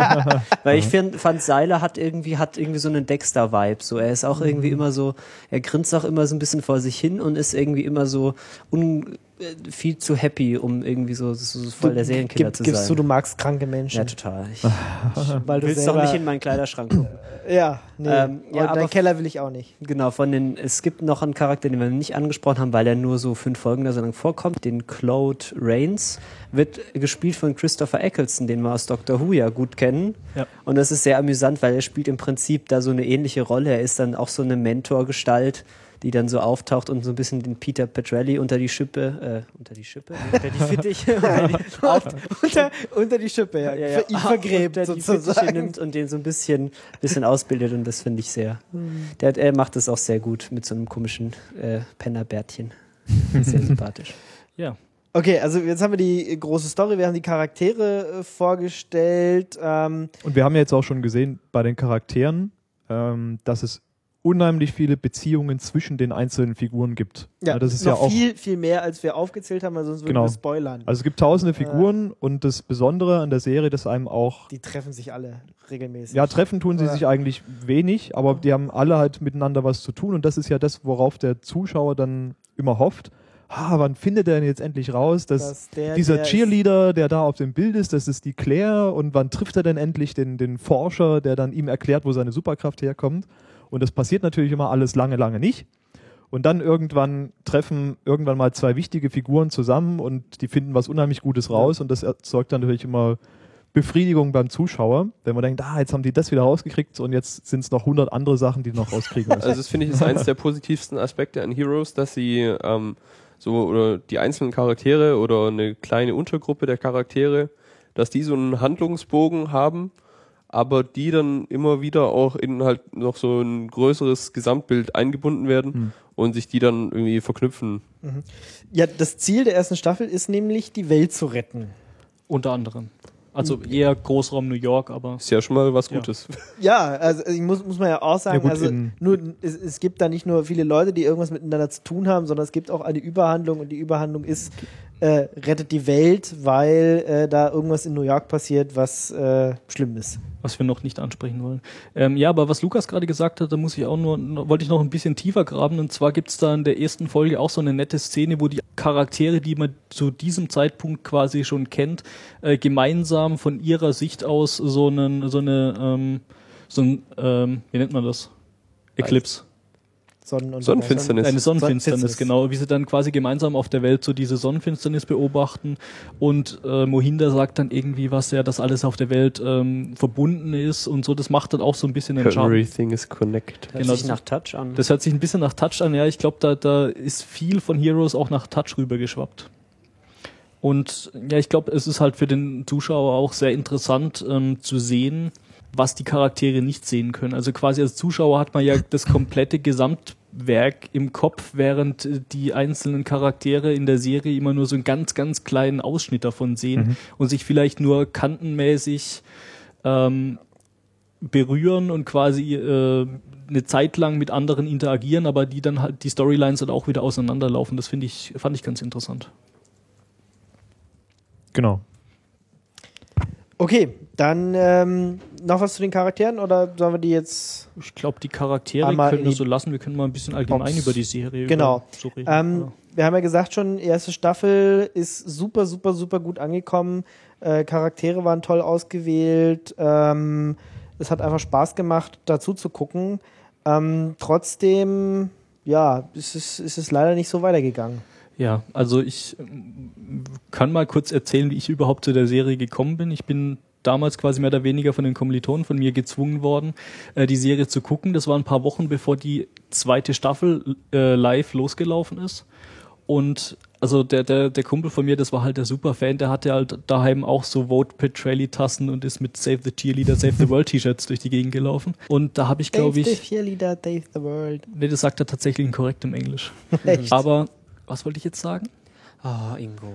Wie Jetzt hat du zur Serie gekommen Wie ich zur Serie gekommen bin, genau. Und ich habe dann quasi Gezwungen. gezwungenermaßen habe ich dann quasi die erste Serie so am, äh, die erste Staffel am Stück innerhalb von einer Woche oder so durchgeguckt und hatte dann vielleicht noch zwei Wochen oder so Zeit, äh, bis die zweite Staffel losgelaufen ist. Das heißt, das war bei mir alles sehr frisch. Was in der, also die, die Erlebnisse der ersten Staffel äh, lagen bei mir halt nah zusammen mit den Erlebnissen der zweiten Staffel, was dann halt bei mir die Enttäuschung auch so ein bisschen verstärkt hat. Weil, ja, in der zweiten Staffel passiert einfach weniger, bisschen komischere Geschichten und sie hört halt auch durch den Autorenstreik äh, plötzlich auf, was so ein bisschen suboptimal ist. Dabei haben sie da noch sogar noch ein paar mehrere Ebenen eingebaut irgendwie, weil Teile in der Vergangenheit spielen, Teile in der Zukunft, naja, Zukunft vielleicht nicht, aber ähm, auf jeden Fall in mehreren Zeitebenen und äh, die Story ist auch so ein bisschen mehr entkoppelt. Ähm, ja, du fandst die erste Staffel so gut, dass du gestern Abend, als du angefangen hast, auch irgendwie hängen geblieben bist, oder? Ja, natürlich. Äh, Du also hast ich, gestern extra nochmal davor geguckt. genau, ich habe jetzt eigentlich gedacht, so zu Recherchezwecken gucke ich mir mal die erste Folge nochmal an. Sechs, sieben Stunden später muss ich dann schlafen gehen. Also ich habe ich hab irgendwie bis, glaube Folge acht oder neun dann durchgeguckt, so am Stück. Ja, das ist so eine der, ich glaube, so die eine der Eigenschaften von der Serie, die einem am meisten im Gedächtnis bleibt, ist die Tatsache, dass sie einfach unglaublich spannend ist, vor allem in der ersten Staffel. Also wenn man, selbst wenn man das Genre, wenn man dem nichts abgewinnen kann, kann man die erste Staffel einfach nur gucken als Studie darin, wie man einfach brutale Spannung erzeugt und irgendwie Cliffhanger macht ohne Ende. Weil man kann im Prinzip nach einer Staffel, nach einer Folge einfach nicht aufhören. Man muss einfach immer noch mal eine gucken. Ja, ich glaube, das ist auch der Erzähl, de- des, äh, dem Erzählstil geschuldet. Da, weil- ja, genau. Weil man halt immer so, man hat immer diese kurzen Story Arcs äh, von einzelnen Personen, also jetzt im groben Gegensatz zu zum Beispiel Lost, wo man dann immer pro Episode äh, sich auf einen Charakter konzentriert, hat man hier halt immer so ganz kurze Abschnitte, ähm, die meistens auch in einem Cliffhanger enden. Und man will einfach wissen, wie es weitergeht. Man will wissen, wer welche Superkräfte hat und wie sich welche Charaktere begegnen und so. Das ist alles sehr, sehr, sehr spannend. Ja, das gibt da eben diese verschiedenen Ebenen, wo man sogar wissen möchte, wie es weitergeht. Da hast du gerade schon gesagt, bei den einzelnen Charakteren, was machen die jetzt eigentlich mit ihren Superkräften? Wie geht das weiter? Sterben die? Was auch immer. Dann eben diese Interaktion zwischen den Charakteren und dann eben auch diese, also für mich war das immer so ein, so ein bisschen die Kernfrage, die ja nie so, die, also ich habe bis zum, bis zum, bis zur Hälfte der letzten Staffel habe ich die Serie geguckt und bis dahin wurde es, glaube ich, nie so richtig befriedigend geklärt, woher eigentlich diese Superkräfte kommen. Äh, da gibt es immer mal wieder verschiedene Antworten drauf, aber es gibt kein so richtig, so, so richtig ursprünglich, weiß ich nicht, ob es noch erklärt wird. Ich habe es ja nicht bis ganz zu Ende geguckt. Ja, also es gibt verschiedene Antworten, die sich stellenweise dann auch widersprechen, was das Ganze nicht unbedingt äh, besser macht. Und es gibt halt auch sehr viel sonstige eigene Mythologie in der Serie. Ich weiß nicht, ging euch das auch so? Dass ihr da so, also auch unter anderem dieses, dieses äh, ominöse Helix-Symbol, was überall auftaucht, ähm, was man irgendwie als Tattoo bei manchen Charakteren sieht und als Halskette und auf dem Buchrand und als Ja, ich weiß nicht, das Ja. ist ja schon so, dass die Serie nicht ähm, richtig erfolgreich abgeschlossen wurde. Also zumindest handlungsmäßig. Ähm, ich habe da was gelesen drüber, dass es da lange ähm, so offen gelassen wurde, dass vielleicht doch noch mal eine fünfte Staffel kommt oder irgendwie so, ein, Ja. so eine Abschluss-Mini-Serie oder so. Und Also die, die Serie ist eigentlich da den klassischen Weg von, von unglücklichen Serien so ein bisschen gegangen. Ähm, eine super Idee, eine super Grundidee, auch super umgesetzt von, von dem Tim Kring. Ähm, aber eben wahrscheinlich erstmal nur für eine Staffel gedacht, was vielleicht auch damit zu tun hat. Also es ist immer so mein Eindruck, dass man vor allem auch in den US-Networks immer nicht so richtig weiß, ob man denn dann noch eine zweite Staffel produzieren darf oder nicht, weil das eben sehr stark von den Quoten abhängig ist. Und ähm, das eben deswegen einfach eine super erste Staffel und dann danach ähm, noch viele, viele Ideen, dann aber auch ähm, den Druck noch weiter liefern zu müssen, weil es sehr erfolgreich gelaufen ist. Dazu noch dieser Autorenstreik, wo einem so ein bisschen das Personal ausgeht. Und dann danach konnten sie sich wohl bis zum Ende der Serie nicht mehr so richtig fangen. ja. Also ich glaube schon, dass auch die Serie halt unter diesem Autorenstreik gelitten hat. Ähm, da das merkt man schon, dass da die Handlung ein bisschen, also das, das, ne, da ist irgendwie der Faden abgerissen und dann haben sie neu angefangen und irgendwie haben sie sich selber ein bisschen verloren. Und dann am Ende hin wird's halt, also verrückt, fangen sie dann an, da wechseln quasi jede Folge wechselt die Superkraft und so und ähm, das erinnert ein bisschen an das, was bei Misfits passiert ist, wo sie dann auch plötzlich angefangen haben in der, was war das, in der zweiten oder dritten Staffel? war, ich, Ende- Ende, Ende- zweite Ende der zweiten und dann in der Anfang dritten richtig, dass dann plötzlich alle neue Superkräfte haben und dann, ja, also bei Heroes ist es ja so, dass dann einzelne Charaktere Superkräfte sammeln können und abgeben und so. Also mich hat das am allermeisten genervt. Ja, also ich glaube, äh, wir sollten jetzt auch mal endgültig den Begriff der Lostisierung erklären. Ja. Also für mich, für mich ist es persönlich äh, die Eigenschaft einer Serie, wenn man merkt, dass die Autoren im Laufe der Serie nicht mehr wussten, wo sie am Anfang der Serie hin wollten. Oder vielleicht wussten sie es auch am Anfang nicht. Oder vielleicht wussten sie es von Anfang nicht. Ähm, aber auf jeden Fall merkt man irgendwann, dass die Handlung komplett inkonsistent wird und dass sie dann ständig ähm, anfangen müssen, Plot-Devices und rumzudoktern, ja. äh, Zeitreisen und sonst irgendwas einzusetzen, um wieder irgendwie eine interessante Storyline hinzubekommen. Vielleicht, weil sie schon äh, quasi jetzt im Fall von Heroes in der ersten Staffel, die wirklich sehr, sehr großartig war, ähm, ihr ganzes Pulver verschossen haben. Oder vielleicht, weil sie sie überhaupt nicht so weit geplant haben. Also ich habe hier auch so ein Zitat äh, in den Shownotes stehen von Tim Kring, wo er gemeint hat, ja, die erste Staffel haben wir komplett im Detail geplant, äh, weniger in der zweiten Staffel und für die anderen sehen wir mal. So, und also das, das, Das spiegelt- merkt man halt. das, das spiegelt sich halt tatsächlich auch in der, in der Serie sehr stark wieder. Ich fand es ähm, dann später, äh, ich fand die Serie eigentlich durchweg anguckbar. Später eigentlich eher so ein bisschen aus dem Popcorn-Gedanken raus. So, was kommen jetzt noch für coole Superkräfte? Da kommen ja auch tatsächlich noch ein paar coole Superkräfte hinten raus. Ja, aber du bist nicht mehr Äh, so machen- gefesselt wie, wie am Anfang. Nee, man, man hat dann, man hat dann ähm, gerade so ab, ab der dritten Staffel spätestens nicht mehr eben diesen Drang, jetzt rauszufinden oder zu sehen, wie es dann weitergeht. Man hat nicht mehr so das Interesse für die einzelnen Figuren, um zu gucken, wo das, wo das Ganze endet. Ähm, für mich war es dann eben nur noch ähm, so, ja, Superkräfte, was machen die damit? Ähm, das ist auch eine Sache, die dann später in der Serie reingezogen wurde. Da wurde, das wurde sehr actionlastig. Man hat also viel ähm, dann später investiert in verschiedene Zerstörungsszenarien und, und viel, viel Action auf dem Bildschirm und so weiter.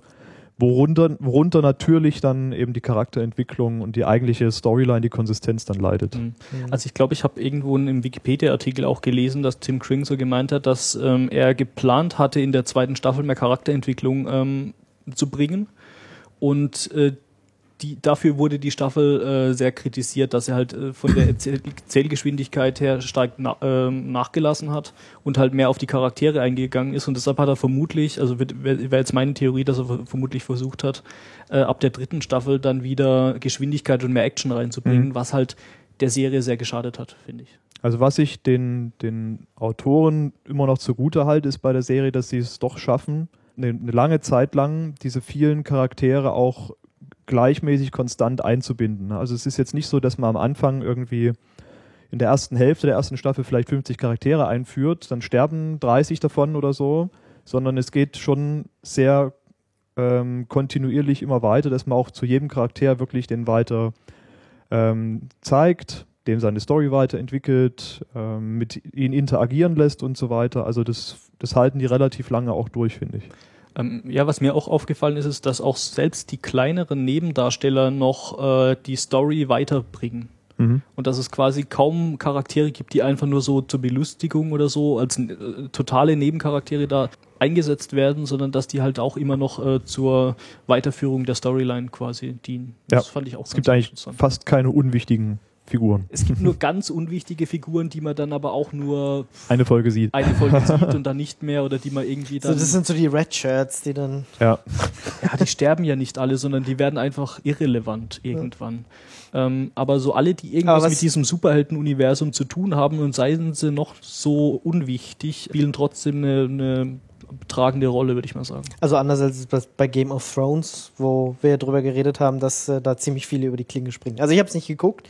Das war ja auch äh, ein Grund, weswegen ich das nicht gucke. Ich hänge ja so an den Charakteren. äh, wenn man sich dann erstmal so an die Leute gewöhnt hat, dann will man auch denen ihre Geschichte weitererzählt bekommen. Also Das ist tatsächlich, ich finde aber Game of Thrones ist eigentlich ein ganz gutes Beispiel, weil es nämlich auch eine Serie ist, die es schafft, eine große, relativ große Handvoll Erzählstränge gleichzeitig zu verfolgen, ohne, ohne dabei völlig irgendwie abzudrehen und dies auch schafft, dass die immer regelmäßig, dass sie alle miteinander was zu tun haben und dass sie halt wirklich in der gleichen Welt spielen und dass man teilweise es auch so hat, dass mal ein, ein Erzählstrang mal irgendwie für eine halbe Staffel nichts mit den anderen zu tun hat und dann plötzlich wieder reinkommt. Und ob die jetzt dabei sterben, das hängt halt so ein bisschen vom Ton der Serie ab. Aber es ist, das fand ich auch bei Heroes wirklich gut, dass sie es auch geschafft haben, eben den Überblick auch zu behalten und das auch wirklich einigermaßen glaubhaft zu machen, dass die sich überhaupt begegnen, weil es ist ja schon relativ schwer, überhaupt dafür zu sorgen, dass sich so in den USA, wo irgendwie ein paar hundert, also 100 Millionen Menschen leben, dass sich da zwei spezielle Charaktere treffen, ist ja gar nicht mal so, so leicht zu erklären im Zweifelsfall. Jetzt ist der Vergleich mit Game of Thrones ist halt für mich immer so ein bisschen, die haben eine Buchvorlage, die sie Ja, einfach nur genau. verfilmen müssen. Ja. Bei, bei Se Heroes, se selbst wenn du da sagst, äh, wir setzen sie nach der ersten Staffel ab, dann können alle anderen immer noch die Bücher Ja. zu Ende lesen. Ja. bei Heroes ist ja wie, wie bei vielen Serien so, dass, dass sich die Autoren das, den ganzen Kram erstmal selber ausdenken müssen und sich das erstmal konsistent zusammenbauen müssen. Das sind immer, das ist natürlich das Schwierigste eigentlich. Ja, das ist halt ne, dieses, aber- dieses Problem, dass wenn du eine, du hast eine gute Idee für eine Staffel und dann ist es erfolgreich und du kriegst zwar immer viel Geld dafür bezahlt, dass du es weiterschreibst und dann muss man sich halt was aus den Fingern saugen. Ähm, Aber ich meine, auch das, das funktioniert. Ähm, man, wenn man sich zum Beispiel Babylon 5 anguckt, ja, auch eine Serie, die keine Buchvorlage hat oder sowas und trotzdem konzipiert war, einfach auf fünf Staffeln und, Ja, eine, und eine ja- Story erzählt, die durchgängig konsistent ist und nicht, wo man, oh, wir hatten mit der ersten Staffel so viel Erfolg, ah, jetzt müssen wir uns haben so wir, haben wir ja selber auch saugen. schon äh, besprochen bei Breaking Bad, ist, ist einfach ähm, nahe an der Perfektion, was, was dieses ähm, äh, Story-Management über verschiedene Staffeln her, die haben das auch ähm, auf fünf Staffeln, glaube ich, angelegt. Es kommt jetzt noch eine Staffel bei Breaking Bad, wenn ich jetzt nicht richtig, wenn ich jetzt richtig habe. Ähm, und dann, dann ist da Schluss. Und das ist bis dahin alles bis ins Detail, wie es Tim Kring hier das auch für die erste Staffel Heroes gesagt hat, ausgearbeitet. Und natürlich geht das, aber die einen können das offenbar besser, die anderen können das vielleicht nicht so gut. Ich glaube, interessant ist auch, dass ähm, de, diese Erzählstruktur, die irgendwie Heroes hat, das ist ja eigentlich eine, die ich jetzt persönlich eher so wirklich aus Büchern kenne, so dass wirklich ganz viele Storylines parallel laufen. Das kennt man bei Serien eigentlich eher weniger. Da ist es ja meistens, dass es ein relativ eng begrenztes Set an Hauptdarstellern gibt, die auch immer zusammenbleiben. Manchmal wird irgendwie einer vor den Bus geworfen, aber es ist relativ selten.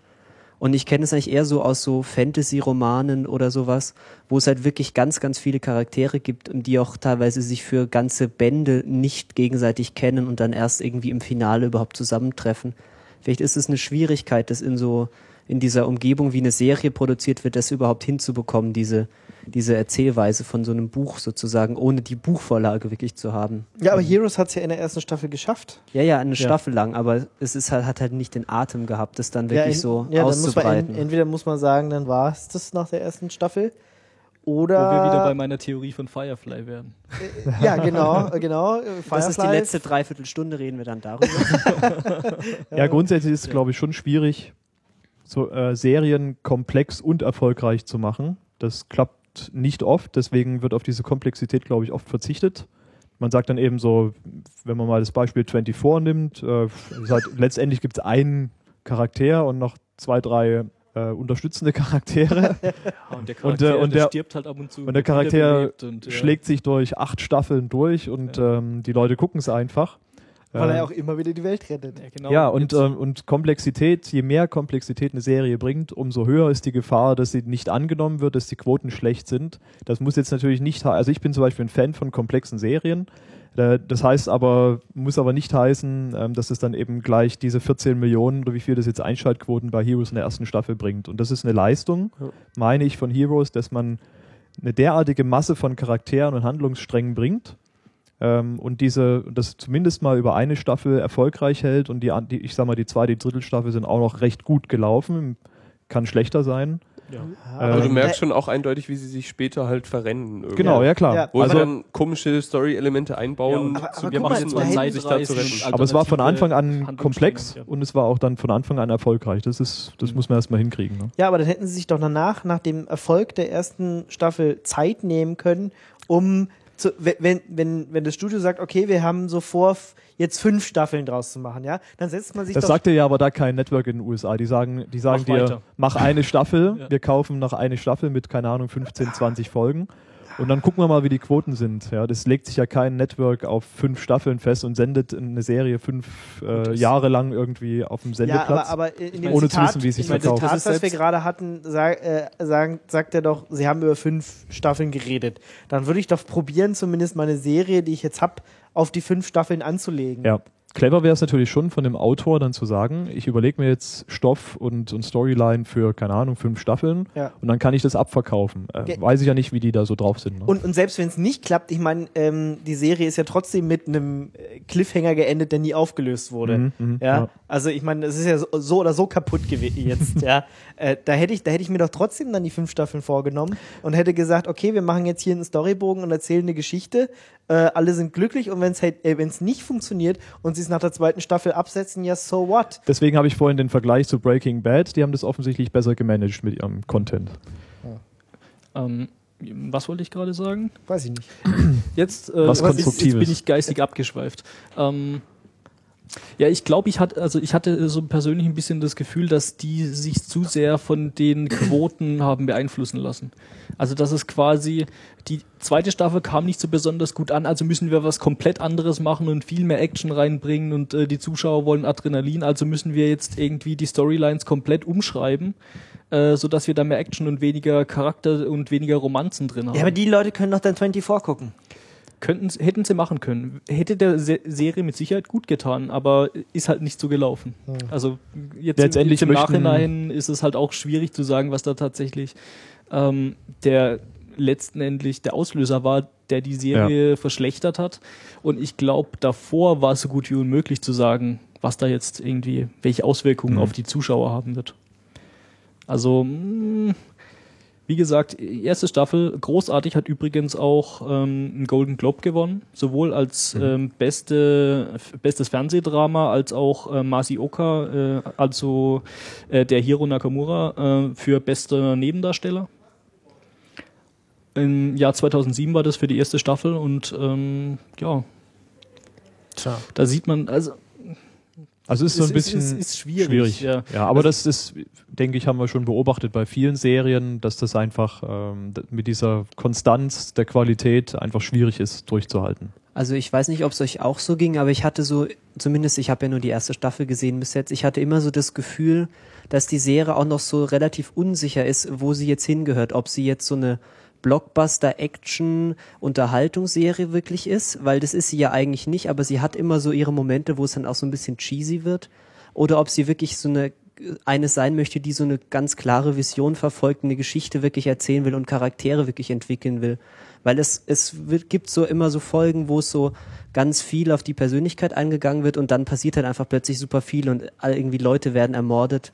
Und wahrscheinlich wird es dann, hat es dann einfach, ist es dann irgendwann zerbrochen, als sie dann halt einfach nicht mehr in der Lage waren, zu sagen, okay, wir ziehen das jetzt durch, eine Geschichte zu erzählen, weil dann guckt halt keiner mehr zu. Weil es halt von Anfang an nicht klar war, wenn du irgendwie sowas machst wie Mad Men, dann ist die ab der ersten Folge ist jedem klar, okay, das ist eine Serie, hier wird langsam erzählt, hier wird Zeitgeschichte irgendwie auch so ein bisschen abgefeiert, das gucken halt dann wirklich auch nur Leute, die das erwarten. Und bei Heroes wirkt es so, als hätte es einfach mal jeder geguckt. Und dann gibt's halt so die, so die Nerds, die möchten halt jetzt hier so Geschichte und es gibt halt alle anderen, die möchten Blockbuster und dann geht's halt irgendwann den Bach runter, wenn man sich da nicht ganz klar entscheidet, was man machen will. Ja, ich glaube, die Serie bewegt sich halt auch auf einem geschwungenen Pfad äh, zwischen, ich würde jetzt mal sagen, 24 und The Wire, wenn man so die beiden so nimmt. Oh. Also The, The Wire. Das ist jetzt aber The mutig, Wi- da nee, lehnt sich weit aus 24 dem ist schon, ist schon recht, äh, ist ja fast eine Beleidigung eigentlich. Ja, aber ihr, ihr wisst, was ich meine. Also The Wire sehr komplex, sehr viele Charaktere. Man wird mitten ins Zeitgeschehen reingeworfen und braucht erstmal fünf Stunden, äh, fünf Folgen, um sich überhaupt irgendwie äh, orientieren zu können, wer denn jetzt äh, welche Rolle hat und wer wie drauf ist, weil überhaupt nichts erklärt wird. Und dann auf der anderen Seite so dieses komplett actiongetriebene, komplett unrealistische 24, was mich nach einer Staffel schon so unglaublich abgestoßen hat, dass ich es nie wieder hören will. Also das, Also, sind, dass die- das sind schon Dass die Action der Serie nicht gut steht, fand ich auch, äh, hat man so ein bisschen an den Special Effects gesehen, die sind jetzt nicht so wahnsinnig gut. Gerade wenn es so Richtung was gibt's da, das Feuerbälle, Explosionskram und so weiter, das sieht jetzt alles nicht so wahnsinnig Auf gut der anderen aus. Seite muss man sagen, das war halt 2006, da waren die halt auch mit der, mit der ganzen Technik und so, da war das halt echt noch teuer. Also in Serien, ja. In, ja. in Serien. Also in Filmen hat man da schon viel bessere Technik gehabt, aber die hatten auch viel mehr Budget. Ja. Und man muss halt auch dazu sagen, dass es erst so in den letzten drei, vier Jahren so richtig gute Special Effects auch in Serien gibt, seit das Ganze halt ein bisschen billiger zu produzieren ist. Es gibt aber auch immer noch genug Serien, wo die Special Effects richtig scheiße sind. Natürlich. Aber, Ähm. aber guck dir mal jetzt zum Beispiel die 2005er äh, Staffel von Doctor Who an, die sieht auch aus wie Grütze. Ja, Ja, genau. das, des, deswegen habe ich es auch aufgehört und ja keinen da Dr. musst Who du mehr vielleicht mal die, die, die dann in HD sind und gut aussehen, vielleicht musst du da nochmal reingucken. Vielleicht. Bei Heroes, ähm, was mir auch, was mir so jetzt aufgefallen ist, dann so ein, eigentlich jetzt die letzten Jahre nach der Serie, dass so, dass Heroes so ein bisschen dieses äh, normale Menschen bekommen Superkräfte-Thema angestoßen hat. Also das war mir, da, da, also zumindest davor war mir das, ist mir das nicht so bewusst gewesen, dass das Es thematisiert gab ja auch wurde. die ganze Zeit so die X-Men-Filme und Serien gab es ja auch. Ja, aber X-Men, das sind ja Leute, die sind eigentlich, pff, die sind schon immer Superkraft, Superkräfte, Ja, kommen dann zu dem, sind zu so dem. Dr. Rollstuhl Die- und, äh, du meinst Professor Xavier. Ja. ja. äh, und, und sind Captain da halt Picard. und sind einfach ihr Leben lang dann Superkraft-Leute, aber das sind Mhm. ja hier Menschen, die mit ihrem normalen Leben parallel dazu noch klarkommen müssen. Und ähm, das wurde dann zumindest bei Serien, meine ich, so ein bisschen nochmal neu gestartet, dieses Thema. Da gibt es ja andere Serien, die das was ähnliches thematisiert haben danach. Genau, also was es zum Beispiel auch gibt, ist ja dann, was wir schon äh, besprochen haben, war Misfits, was wir schon kennen. Ähm, in neuester Zeit gab es auch noch dieses Alphas, was mir jetzt persönlich überhaupt nicht gefallen hat, ähm, aber halt auch so Leute mit Superkräften anspricht. Ähm, jetzt in jüngster Zeit wahrscheinlich am bekanntesten wäre Touch. Mhm. So. Fällt euch sonst noch was ein? Ja, wir könnten vielleicht auf Misfits was noch ein bisschen eingehen, oder? Weil, Ja. also mir kommt Misfits Da so gibt es vor. schon viele Parallelen. Okay, als wäre es wirklich, es ist ja fast. Du hast jetzt Misfits ja vor Heroes gesehen. Ja, ja, natürlich. Es, also es wirkt wirklich sehr, sehr, sehr ähnlich. Man könnte ja fast schon behaupten, dass Misfits sozusagen so eine verkleinerte Version von Heroes halt in einer Gegend in Großbritannien ist, weil es ist ja im Prinzip sind diese, es sind ganz normale Leute, die können plötzlich Dinge. Ob das jetzt dieser sch- komische Sturm ist oder irgendwie Mutation, ist ja auch völlig egal. Und die eben dann auch nicht sofort Superhelden werden und Capes anziehen durch die Gegend ziehen, sondern das ist halt im Prinzip Hero, Heroes halt noch ein bisschen dreckiger, so die sind halt dann auch wirklich wirklich keine besonders guten Menschen, weil bei Heroes haben wir zumindest noch irgendwie Hero, der zumindest mal versucht so ein bisschen, Und der Peter ist letztendlich auch ein ziemlich guter Mensch. genau, ne? und bei Misfits Ja. sind es halt so wirklich normale Leute, also richtig normale Leute, die nicht auch so halt- Hollywood-normale Leute, sondern normale, normale Leute. Also mich hat es auch ganz stark ähm, erinnert, Fleide, wir haben letztens auf dem Fantasy Filmfest, auf dem Fantasy Filmfest Nights 2012 äh, Chronicle gesehen. Guck mal in die Empfehlung. Ähm, du wirst den Film nachher nochmal genauer richtig. erklären. Ja, Aber Chronicle ist eben auch so ein Film, Ja. der das Ganze eigentlich nochmal exakt wie bei Heroes ähm, thematisiert.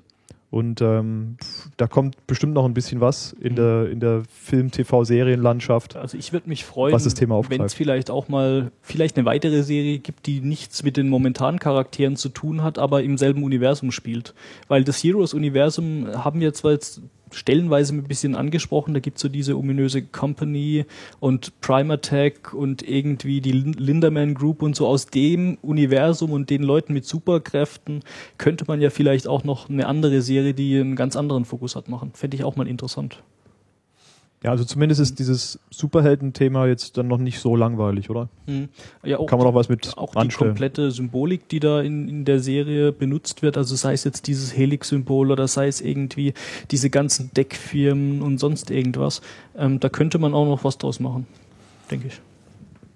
Was mir jetzt gerade noch so eingefallen ist, ähm, auch ähm, so die, die, die Geschichte mit dem äh, Sprecher, der am Anfang und am Ende immer auftaucht. Oh ja, das war wär, Das ist wäre der auch Saresh, oder? das ist, Der Suresh. das ist genau, das ist Ja. äh, Mohinder, äh, der die gesamt, der das Voice-Over am Anfang und, der, und Ende jeder Folge spricht und das ging mir ja dermaßen auf die Nerven. ja, ist unglaublich. Das ist unglaublich furchtbar. Aber erzähl weiter. es ist halt cheesy einfach. Nee, nee, ja. ich, es ist mir einfach nur gerade nochmal eingefallen als Stilelement, ähm, was, ich- was auch nicht oft vorkommt. So. Naja, doch öfter, äh, schon, schon Zum öfter, Beispiel den aber, Touch.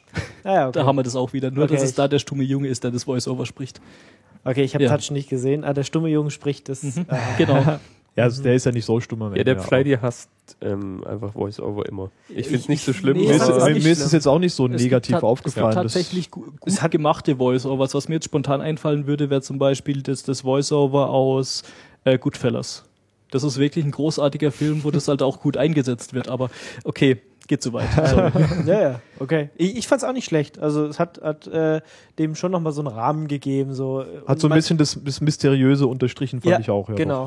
doch. Und so übergeleitet, Passt ganz gut. äh, immer von, von der äh, einen Folge zur nächsten so ein bisschen, oh ja, so zusammengefasst und ähm, ich fand es nicht schlecht. Ich fand das Voice-Over eigentlich eher ein bisschen störend, so als Symptom von so einem Problem, das ich auch ein bisschen mit Heroes hatte, nämlich, dass es, es wirkt immer so ein bisschen, als würde es noch ein bisschen versuchen, noch mehr episch zu sein, als es eigentlich ist. Okay. Weil es wirkt immer so, ja, es ist jetzt eine ganz globale Sache und die ganze Welt verändert sich und es spielt dann in Wirklichkeit spielt es halt doch nur in den USA und es, es ist Eigentlich nur in bisschen New York. Ein es gibt noch so ein ja. paar Szenen auf so einem Dachgarten in Tokio und so. Ja, aber es ist halt nicht, also es wirkt irgendwie immer so ein kleines bisschen pompöser, als es vielleicht verdient hätte. Und ich finde es eigentlich auch immer besser, wenn man den Serien einfach von sich aus anmerkt, wenn sie plötzlich jetzt so richtig globale Dinge, äh, äh, mein Satz macht keinen Sinn mehr. Mach weiter, Pleidi. Aber es ist, ähm, es ist, ähm, ist ja tatsächlich, hast du, hast du ja richtig gemerkt, eigentlich ja global oder ähm, episch angelegt gewesen, die Serie. auch mit diesem Intro, mit diesem Globus, Ja. der so reinfährt. Genau, so, und, und ja. ähm, das ist ja auch storymäßig, ähm, hat,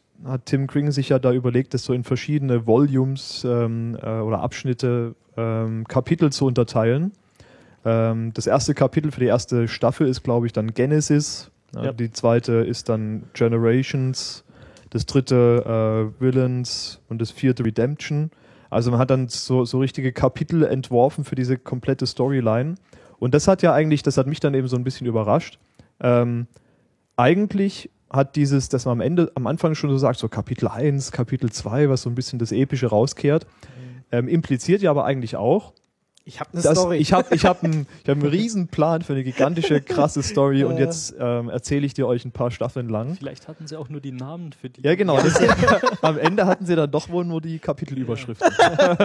Ja, halt, das ist ja so das typische äh, Star Wars-Problem. Also man hat, man macht einen Film und man nennt ihn einfach mal Episode 4, eine neue Hoffnung, weil Ja. man es cool findet und weil man so ein bisschen so diese, gerade sich da so ein bisschen anknüpft, auch an die Zeit, dass man so diese Serien-Dinge tut.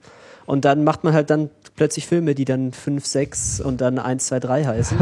und alle sind irritiert, aber das kann ja durchaus, also nur weil man sagt, es ist jetzt Genesis, heißt es ja noch lange nicht, dass man dann auch Deuteronomium oder wie das heißt, schreiben muss.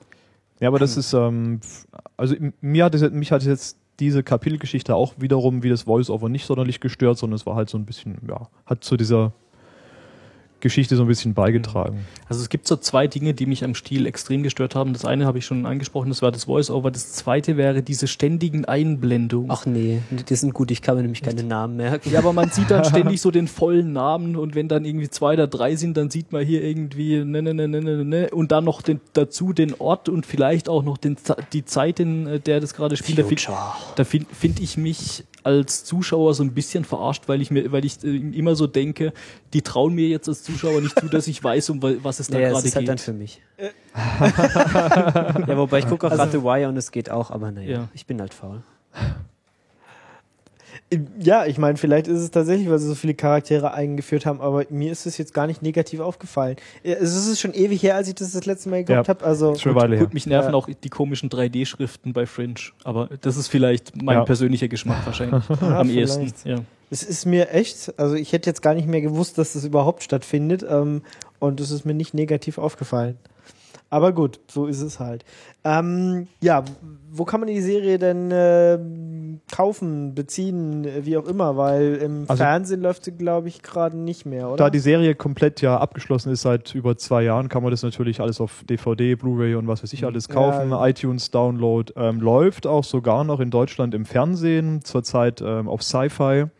Ähm, ist ein Pay-TV-Kanal, der eben über die verschiedenen Sachen ähm, zu haben ist. Da läuft es ähm, Rauf und runter. rauf und runter. Allerdings habe ich das letztens erst wieder gelesen, zeigen die das momentan, ich glaube immer nur die erste und die zweite Staffel. Aus irgendwelchen Gründen werden die dritte und die vierte Staffel da nicht gezeigt, noch nicht Scham gezeigt. Ähm, aber wie gesagt, ähm, da die Serie ja schon lange, lange da ist, gibt es das eigentlich auch, kann man sich die komplett besorgen und dann einfach angucken. Genau, Ja, also ich habe gerade mal geguckt, äh, die kosten so um die 90 Euro rum. Ähm, Komplettpaket. Komplettpaket, Mhm. Heroes, 23 DVDs, gibt's bei Amazon. Ähm, sogar als Blu-ray. Aber Äh, da gibt's nur die eine, in Deutsch gibt's nur die eine als Blu-ray. ja, es gibt einen UK-Import äh, mit den ersten vier Staffeln. Da ist aber nicht die deutsche Tonspur drauf. Richtig, dazu wollte ich auch noch kommen. Guckt euch bitte nicht die deutsche Tonspur an. Ich habe mal den Fehler gemacht, zu versuchen, eine der, eine der Folgen, so die erste Viertelstunde oder so, habe ich durchgehalten, ähm, einfach um zu sehen, wie sie auf Deutsch wirkt, mit der deutschen Tonspur zu sehen. Und das ist, das ist furchtbar. Also, Also ich wie, fand wie, das. ist es, wie ist es mit Hero da gemacht eigentlich? Er spricht die ganze Zeit Deutsch, glaube weil glaub ich, ja. Weil es ist ja im Englischen, manchmal spricht er ja nur Japanisch, manchmal ist er, also dann ist einfach geschrieben, was er sagt. Ja. Äh, Das ist, ähm, ist im Deutschen dann ähm, auch so, aber er spricht halt statt Englisch einfach Deutsch und ähm, aber er spricht japanisches Deutsch. nee, diese oder? japanischen Sachen, die werden in, in der deutschen Fassung, glaube ich, wenn ich es richtig gesehen habe, reduziert. Also es ist seltener, meine ich, als in der englischen Fassung, wo er auch tatsächlich dann äh, Japanisch Also wie gesagt, ich habe Japanisch es irgendwie auch nur zehn Minuten durchgehalten und da, da habe ich äh, keinen Dialog von Hero so mitgekriegt. Hm, Marcel? Ähm, also ich habe eine Fassung gesehen, die die deutsche Bildspur war allerdings mit der englischen Tonspur, aber ich, die deutsche war auch noch zusätzlich dabei. Amüsanterweise. Was? Ja, das muss fehlte- jetzt noch mal, falsch an. ja, noch, noch Also ich hatte- was? alle das mein- Spuren auf einmal. Das, nein, das Bild, die deutsche, nein, nein, das was? Bild ist das Deutsche. Das heißt, die Ja. Einbildungen waren alle auf Deutsch. Ja. Der, die Tonspur hatte ich sowohl die englische als auch die deutsche. ja, aber wie willst du die denn Und- gleichzeitig hören? Hat er nicht gemacht. Das, lass mich mal weitererzählen. Und amüsanterweise war in dieser Bildvariante waren keine Untertitel für das Japanisch dabei. Was ja auch logisch ist, weil es ja in der deutschen Variante auf Deutsch übersetzt wurde. Das heißt, also ich habe das natürlich mit der englischen Tonspur geschaut. Und dann waren dann zwischendurch dann immer so fünfminütige Szenen, wo ich kein Wort verstanden habe. Dann habe ich irgendwann angefangen, die Tonspur zu wechseln in diesen Szenen, weil ich wissen wollte, was zur Hölle die eigentlich reden. Deswegen kann ich jetzt, kenne ich die beiden Stimmen jetzt auf Deutsch und die sind tatsächlich erträglich, aber es ist halt nicht so wirklich Sinn der Sache, wenn man die die ganze Zeit Deutsch reden hört, weil es ist ja, es macht dann auch keinen Sinn mehr, dass kein Charakter sie versteht, wenn sie einfach neben jemandem stehen und auf Deutsch über ihn reden. Ja. Und äh, Japanisch würde man sie halt nicht verstehen und auf Deutsch, äh, ja, Ja, ist aber halt man, kann, man, kann, man kann sie doch japanisch reden lassen und einfach eine deutsche Einblendung Hat man aber machen. nicht gemacht. Hat man nicht nicht gemacht, gemacht. Man hat es gemacht, aber nur in ganz, ganz wenigen Szenen, glaube ich, wenn ich mich richtig erinnere. In der ersten Ähm, Staffel nicht. Ja, in, ich glaube, so zweite oder dritte Staffel gibt es so ein paar Abschnitte, wo das auch passiert. Das hat aber dann auch wieder andere Bedeutung. Aber ansonsten sind die komplett synchronisiert. Ja, also ich glaube, das verwirrt einen auch dann ähnlich, wie ich verwirrt war, als ich zum Beispiel Saving Pri Private Ryan auf, das erste Mal auf Deutsch gesehen habe. Da ist es nämlich auch so, dass, dass die sich dann quasi im Krieg gegenseitig äh, begegnen und sich die Amis und die Deutschen gegenseitig auf Deutsch anbrüllen, aber sie sich nicht gegenseitig verstehen. Das ist auch sehr schlecht gemacht, finde ich. Und, ja. Äh, Es ist genauso schlecht gemacht, wie wenn, wenn du manchmal deutsche Stimmen hörst in amerikanischen Filmen, wo du denkst, Sauerkraut. Hä- hätten sie nicht wenigstens jemanden können nehmen, der wirklich Deutsch spricht, Oder statt hier irgendwie sich einem Ami einen Text vorzulesen? also, Also die Synchronisation bei Heroes ist, ähm, fand, fand ich dann recht figurenabhängig. Es gibt Figuren, die sind recht gut synchronisiert mit einer passenden Stimme und auch, wo man sich ein bisschen was zu dem Text gedacht hat. Und es gibt leid, das ist ja das Problem auch bei deutschen Synchronisationen, wenn eine Serie komplex wird und viele Figuren hat, dann gehen, gehen einem irgendwann die Synchronsprecher aus. und dann hat man eben zwangsläufig auch welche dabei, die eben dann nicht so gut sind. Das Ja. ist dann das Ja, Thema. Genau. Also wenn ihr trotzdem die deutsche Spur wollt, dann müsst ihr die DVDs holen. Kann man oder auch die, angucken. Oder die vierte Staffel gibt es zumindest in Deutsch auf Blu-ray. Alle anderen gibt es halt nur als DVD. Oder Genau. wenn ihr äh, die englische wollt, dann empfehlen wir hier jetzt einfach das Blu-ray äh, UK Import, wo alle Also ich glaube, man möchte die auch in HD sehen, weil es an, an sich äh, vom Fi- Film her und so eine hübsche Serie. Ja, die ist auch in HD gedreht, Mhm. also ich verstehe auch nicht, warum man die dann nicht auch noch auf Blu-ray rausgeben kann. Also, Wird schon noch gemacht. Das passiert aber eben Na. immer nur später. naja, aber es macht keinen Sinn, die vierte Staffel 2010 in Blu-ray zu bringen, wenn du den Rest nie bringst. Das ist, ähm, da wird dann immer drauf gewartet, wie das Blu-ray sich bei sowas verkauft. Und wenn das gut weggeht, dann werden die anderen Staffeln dann nachgezogen. Aber das ist halt immer. Es ist, ist ja auch kein, ist ja kein, kein Aufwand. Ich meine, das Material ist ja da. Könnte man natürlich auch mit der ersten Staffel anfangen, nicht mit der vierten. Ja. Ja. Also Mit, mit der, die am besten gelaufen ist einfach. Ne? Also ich glaube, Wahrscheinlich war es da am billigsten, äh, eine Blu-ray herzustellen, weil die vielleicht schon irgendwie digital oder sowas das vorlag. kann schon sein. Also ich ja, glaube im werden Zweifelsfall, auch digital. Die, Weiß man ja na nicht. klar. Na klar. es kann Die auch sein, drehen- dass die, die analog gedreht wurden und dann später einfach nur nachdigitalisiert wurden. Kann, Kann, schon, schon sein, aber 2000. Also meistens sind es wirklich Kostengründe, die dann eben das, Gut, wissen wir den nicht. Verleih dazu verleiten, Ja. irgendwas zu tun. Also ich glaube, als Gesamtfazit können wir sagen, kauft euch einfach den UK-Import, die Blu-rays, äh, erste bis vierte Staffel auf Englisch und seid glücklich damit. Mhm. Oder zumindest die ersten beiden Staffeln, sagen wir es mal so. Okay, wollt ihr noch irgendwas zur Serie sagen oder sollen wir den Teil jetzt. Wir sind da, äh, denke ich, ziemlich durch. Ich glaube, ich glaub, wir haben das jetzt erschöpfend behandelt. erschöpfend behandelt, genau. Okay, dann äh, zu unserem letzten Punkt, den Empfehlungen, die wir hier so ein bisschen immer haben. Äh, Fleidy, das hatten wir schon angesprochen, du willst uns einen Film vorstellen?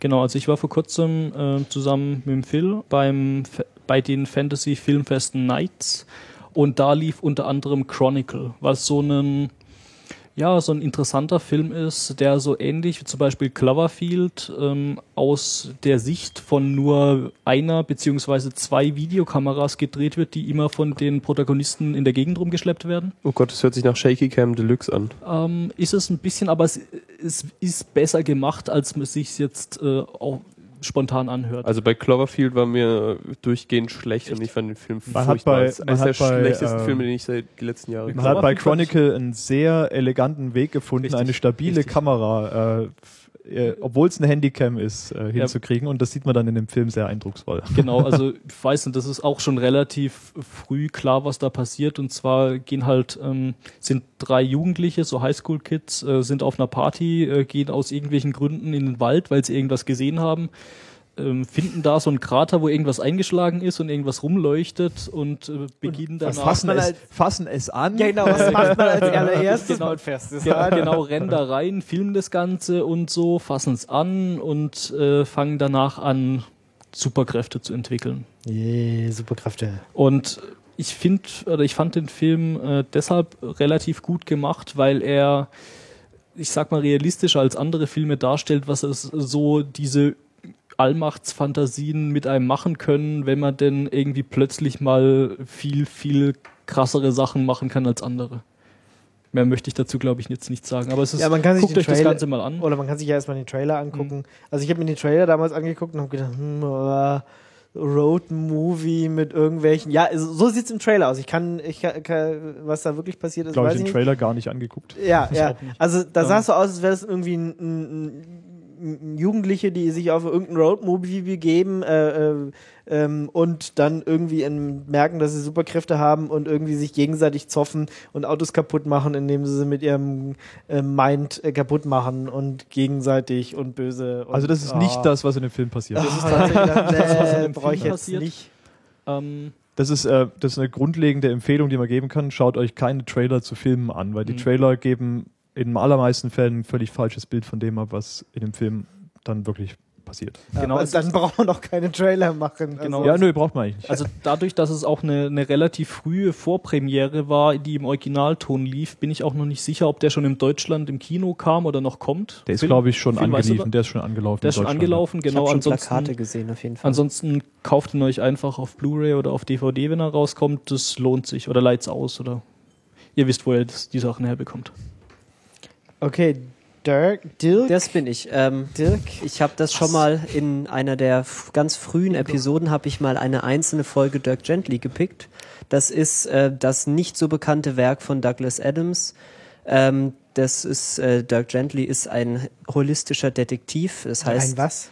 Ein ja, holistischer, holistischer Detektiv. Detektiv. Das heißt, seine Methode ist, er glaubt an die fundamentale Verbundenheit aller Dinge und äh, er tut halt einfach irgendwelche zufälligen Dinge und hofft, dass sich dadurch seine Fälle lösen. Und weil es halt Douglas Adams ist, ist es ausgesprochen lustig und ausgesprochen gut. Ähm, und die BBC hat vor einer ganzen Weile mal davon eine Pilotfolge produziert, die auch schon sehr lustig war. Allerdings sich relativ auch nur so den Charakter genommen hat und so ein paar Eigenheiten und dann was versucht hat, da was eigenes oder eine eigene Geschichte daraus zu basteln. Was jetzt nicht meine Lieblingssache ever war, aber doch irgendwie ganz unterhaltsam ist. Und jetzt haben sie sich auf jeden Fall entschieden, da die erste Folge, äh, die erste Staffel irgendwie, jetzt eine erste Staffel zu produzieren. Da gibt's jetzt drei Folgen, die sind vor, ich glaube, vor einem Monat oder so mal ausgestrahlt worden, die aber nichts mit dem Piloten zu tun haben. Wobei der Pilot ist, glaube ich, dann so die Vorgeschichte oder ist so. tatsächlich echt interessant, weil ich habe den Piloten damals gesehen, das ist schon über zwei Jahre her oder so. Das gibt, den gab es auf jeden Fall schon sehr, sehr lange. ja, der ist sehr, sehr mich, lange her. Da habe ich mich ständig gefragt, wo denn da die Serie dazu bleibt, weil ich fand den Piloten eigentlich ganz cool. Ja, der So. ist ganz cool, aber also er ist halt nicht nicht so wie Douglas Adams, wo man halt wirklich auf dem Bo am Boden liegt die Mhm. ganze Zeit und überhaupt nicht mehr kann. Das heißt, die Serie jetzt ist dann mehr Douglas Adams. Nee, die Serie ist tatsächlich genauso wie der Pilot. Also sie haben sich Ah, den Charakter okay. genommen Mhm. und das Setup und wie es halt so ist und haben dann eine eigene Geschichte draus gedreht, die halt ähnlich abgedreht und absurd ist, aber halt nicht, nicht so diesen letzten Touch von Douglas Adams hat. Deswegen einfach mal anschauen, wenn man britische Komödien mag. Sehr gut. Genau. Und Miniserie demzufolge. Miniserie, der hat drei Folgen, kann man gut weggucken. Mhm. Kommt vielleicht noch eine weitere, wissen wir nicht. Ist herrlich abgedreht. Und eine Ähm, gute Persiflage auf Sherlock. Mhm. Skins? Ähm, ja, das ist das, was ich die letzten Wochen eigentlich ähm, durchgängig konsumiert habe. Ja. Ich weiß nicht, ist glaube ich auch schon so eine Art Serienklassiker eigentlich. Ähm, ist eine britische Serie, die sich um eine Gruppe Jugendlicher dreht. Ähm, also es wahrscheinlich spricht es auch am ehesten ein Zielpublikum an, das den äh, Charakteren altersmäßig nahe kommt, zumindest einigermaßen. Das wäre dann wie alt? Also so unter 25 sollte man vielleicht sein, würde ich sagen. Vielleicht gefällt es dir trotzdem, Philipp. ähm, ja. Ja, was also geht's es, denn? Ähm, ja, so wie das Leben halt so als Teenager ist. Ähm, es geht, Das ist auch gute Zeiten, schlechte Zeiten, glaube ich. ähm, ja, nee, aber in gut. Also es, da werden alle möglichen Themenkomplexe angesprochen. Also es geht von Homosexualität über irgendwie Tod, Suizid, Schüler, Lehrer, Verhältnisse, verschiedenste Subkulturen. Ähm, das, was in so einem normalen Leben alles auf einem Haufen ja, also so eigentlich alle Probleme, die, Die ein man so- Teenager so, in seinem Leben äh, erfahren könnte. Und das Ganze halt, also ich hab, kann, konnte mich mit den Charakteren sehr ähm, irgendwie verbinden und fand das total gut. Ähm, weißt du zufällig, woher der Titel kommt? Ähm, nö. Weil als, als ich den Titel Skins gelesen, hat, äh, gelesen hatte, da musste ich ähm, spontan ähm, an einen Film mit Elijah Wood denken, der hieß Hooligans. Und da ging es halt um so englische Jugendliche, Oh. die irgendwie so sich in der Gegend Oh, rumprügeln. nein, es und geht, zu um, es geht um heute. Also okay, ja. nicht um Skinheads. Was? Geht um heute? Ja, ich Mehr, die Haut, die heute. achso, okay. ja, ja. Ja, aber trotzdem, das ist, das ist trotzdem. Ja, sehr, sehr klar, aber merkwürdig. Genau, also ich dachte, als, als ich den Da habe ich bis jetzt kein einziges Mal dran gedacht. dass Nicht? Das, nein. Also ich musste da immer an prü prügelnde äh, Jugendliche mit Glatzko Glatzköpfen denken. Ja. Also Skins ähm, ist auch in, in, in Großbritannien ziemlich erfolgreich, gibt mittlerweile sechs Staffeln, wird gleich bald eine siebte geben. Und da wird nach zwei Staffeln wird im Prinzip der komplette Cast immer ausgetauscht. Was ziemlich krass ist, wenn man dann so zwei Staffeln sich mit denen da durch ihre Probleme durchgeschlagen hat und auf einmal, bam, sind sie alle weg. Alle tot. alle weg. Und dann kommen aber wieder ganz coole neue Leute. Also ja, ich bin da jetzt in der vierten Staffel und kann fast nicht mehr aufhören. Okay, ich habe äh, die TNG Blu-ray äh, mir rausgesucht. Ähm, also ähm, Star Trek Next Generation wird jetzt äh, neu ähm, eingelesen, neu geschnitten und kommt auf Blu-ray raus. Ähm, jetzt die erste Staffel wahrscheinlich noch dieses Jahr und dazu hatten sie erstmal so eine Test-DVD, äh Quatsch, Test-Blu-ray gemacht mit drei Folgen drauf und ähm, ja, sieht schon krass anders aus irgendwie. Echt? So, zwischen SD und Blu-ray ist schon Ist das auch, ähm, also die ersten, wenn Flighty, du hast dir das glaube ich letztens erst angeguckt, Ja. die ersten Staffeln sind doch bei The Next Generation, sind die nicht in 4 zu 3? Ja. Ja. Haben die das da angepasst oder Nee, es ist es vier, es bleibt 4 zu also drei. HD 4 zu 3? Ja. Okay, cool. Also ich glaube, was da relativ bekannt dabei ist, ist so Mission Farpoint. Also ich glaube die allererste Folge sogar von, Ja. von Ja. Oder die Und ersten noch- zwei. Oder die ersten zwei, also ja. es sind, Mhm. es sind Doppelfolge. Und es sieht aber jetzt, du hast gesagt, es sieht besser aus. Ja. Genau, da gibt es auch YouTube-Videos. Okay. Das heißt also anscheinend ist das Originalmaterial dann Ja, ja, wesentlich besser gewesen als das, was man Naja, so das war Film. Sie Ja, haben ja. den Film komplett neu abgetastet. Ja, also sie ja, haben ja. auch Film gefilmt und hatten halt früher SD abgetastet und hat es halt nur eine SD-Version. Okay. Und jetzt haben sie die alten Filmrollen rausgeholt, das mit HD abgetastet. Und da sie es damals nur so abgetastet haben und geschnitten haben, mussten sie es auch alles komplett neu schneiden. Ja. Also dann, ja, nach dem Abtasten Genau. alles neu schneiden und äh, bringen es halt neu auf ähm, Blu-ray raus. Also das ist schon eine extreme Arbeit, die die sich da machen. Aber die Star Trek-Fans äh, sind in Anführungsstrichen so bescheuert und kaufen sich das Zeug nochmal. Ich bin dabei. Ja, aber das klingt ja dabei. so, als könnte sich das lohnen. Das Ja, Also da gibt's auch echt auf YouTube äh, so Videos, äh, HD-Videos, sehr wichtig, ähm, bei denen man so beide Formate nebeneinander sieht und man sieht da halt auch, da wurde an Effekten noch digital nachgebessert und irgendwelche Traktorstrahlen neu animiert und so Geschichten. Das sieht also auch äh, technisch gesehen moderner aus. aber es ist nicht so wie bei ähm, Star Wars. nicht so wie bei Star Wars, wo sie irgendwelche Figuren plötzlich reingebaut haben, die da nicht vorher drin waren. Oder plötzlich Oder schreit neue jemand zuvor Charaktere. Oder, ja. Ja, wo, wo du echt denkst, äh, also die Figur, das sieht irgendwie komisch aus. Die, die ist da, glaube ich, normal nicht die hat eine ganz drin. andere Uniform. Also es ist auch nicht so, dass sie die, dass sie die, ähm, ähm, die Enterprise neu modelliert hätten oder sowas digital, sondern Das da wäre haben, auch sie, blöd. da haben sie tatsächlich die Originalen genommen. Also es ist nur bei Genau, den aber halt Effekten so bei so Spezialeffekten, bei irgendwelchen Phasern und sonst irgendwie Traktorstrahlen oder anderen Sachen, da wurde halt nochmal nachgebessert. Ja, aber es ist ganz vorsichtig. Es sieht, ähm, also zumindest die Folgen, die ich bisher gesehen habe, gut aus und lässt äh, hoffen, dass die erste Staffel jetzt bald äh, auf Blu-ray rauskommt und die anderen auch nachgemacht werden. Ähm, noch kurz für äh, Star Trek The Next Generation Fans picke ich noch kurz einen Twitter-Account.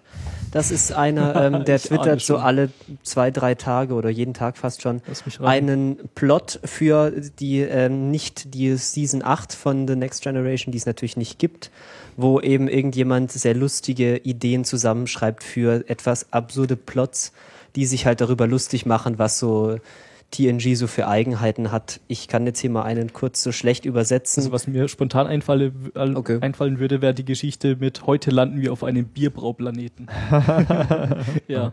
Ja, Aber oder du hier, darfst gern. Äh, ja, Picard muss eine gefährliche vulkanische Scheidung beaufsichtigen, während Wes einen Suicide Drink zu sich nimmt und das ist der Drink, den du bekommst, wenn du alles, was der Replikator machen kann, zusammenmischt. Klingt Ja. gut.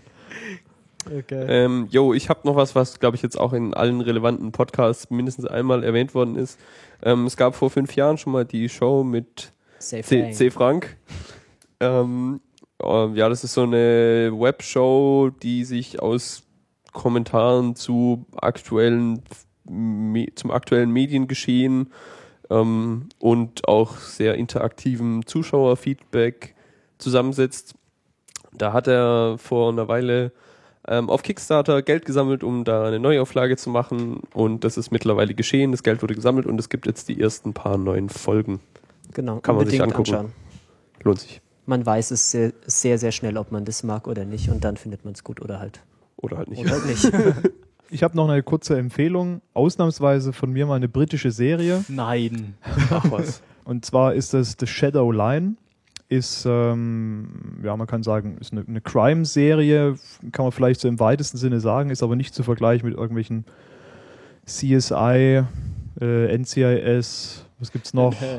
Äh, Criminal Minds oder sowas, sondern ist eher so, geht in die Richtung von The Wire, ähm, The Shield könnte man noch nennen als Vergleich. Ist also eine sehr düstere Serie, auch recht komplex. Ich bin selber noch gar nicht so weit durch. Ich habe, glaube ich, so drei, vier Folgen gesehen. Und ähm, ja, kann man, kann man sehr empfehlen. Ist nicht jedermanns Sache, also den, den Stil muss man mögen. Ähm, ja, schaut es euch mal an, wenn euch das Thema anspricht. The Shadow Line. Das war es jetzt erstmal für die Heroes und ähm, ja, dann sagen wir einfach mal Tschüss. Ciao. Tschüss. Ciao. Passt auf euch auf. Bis zum nächsten Mal.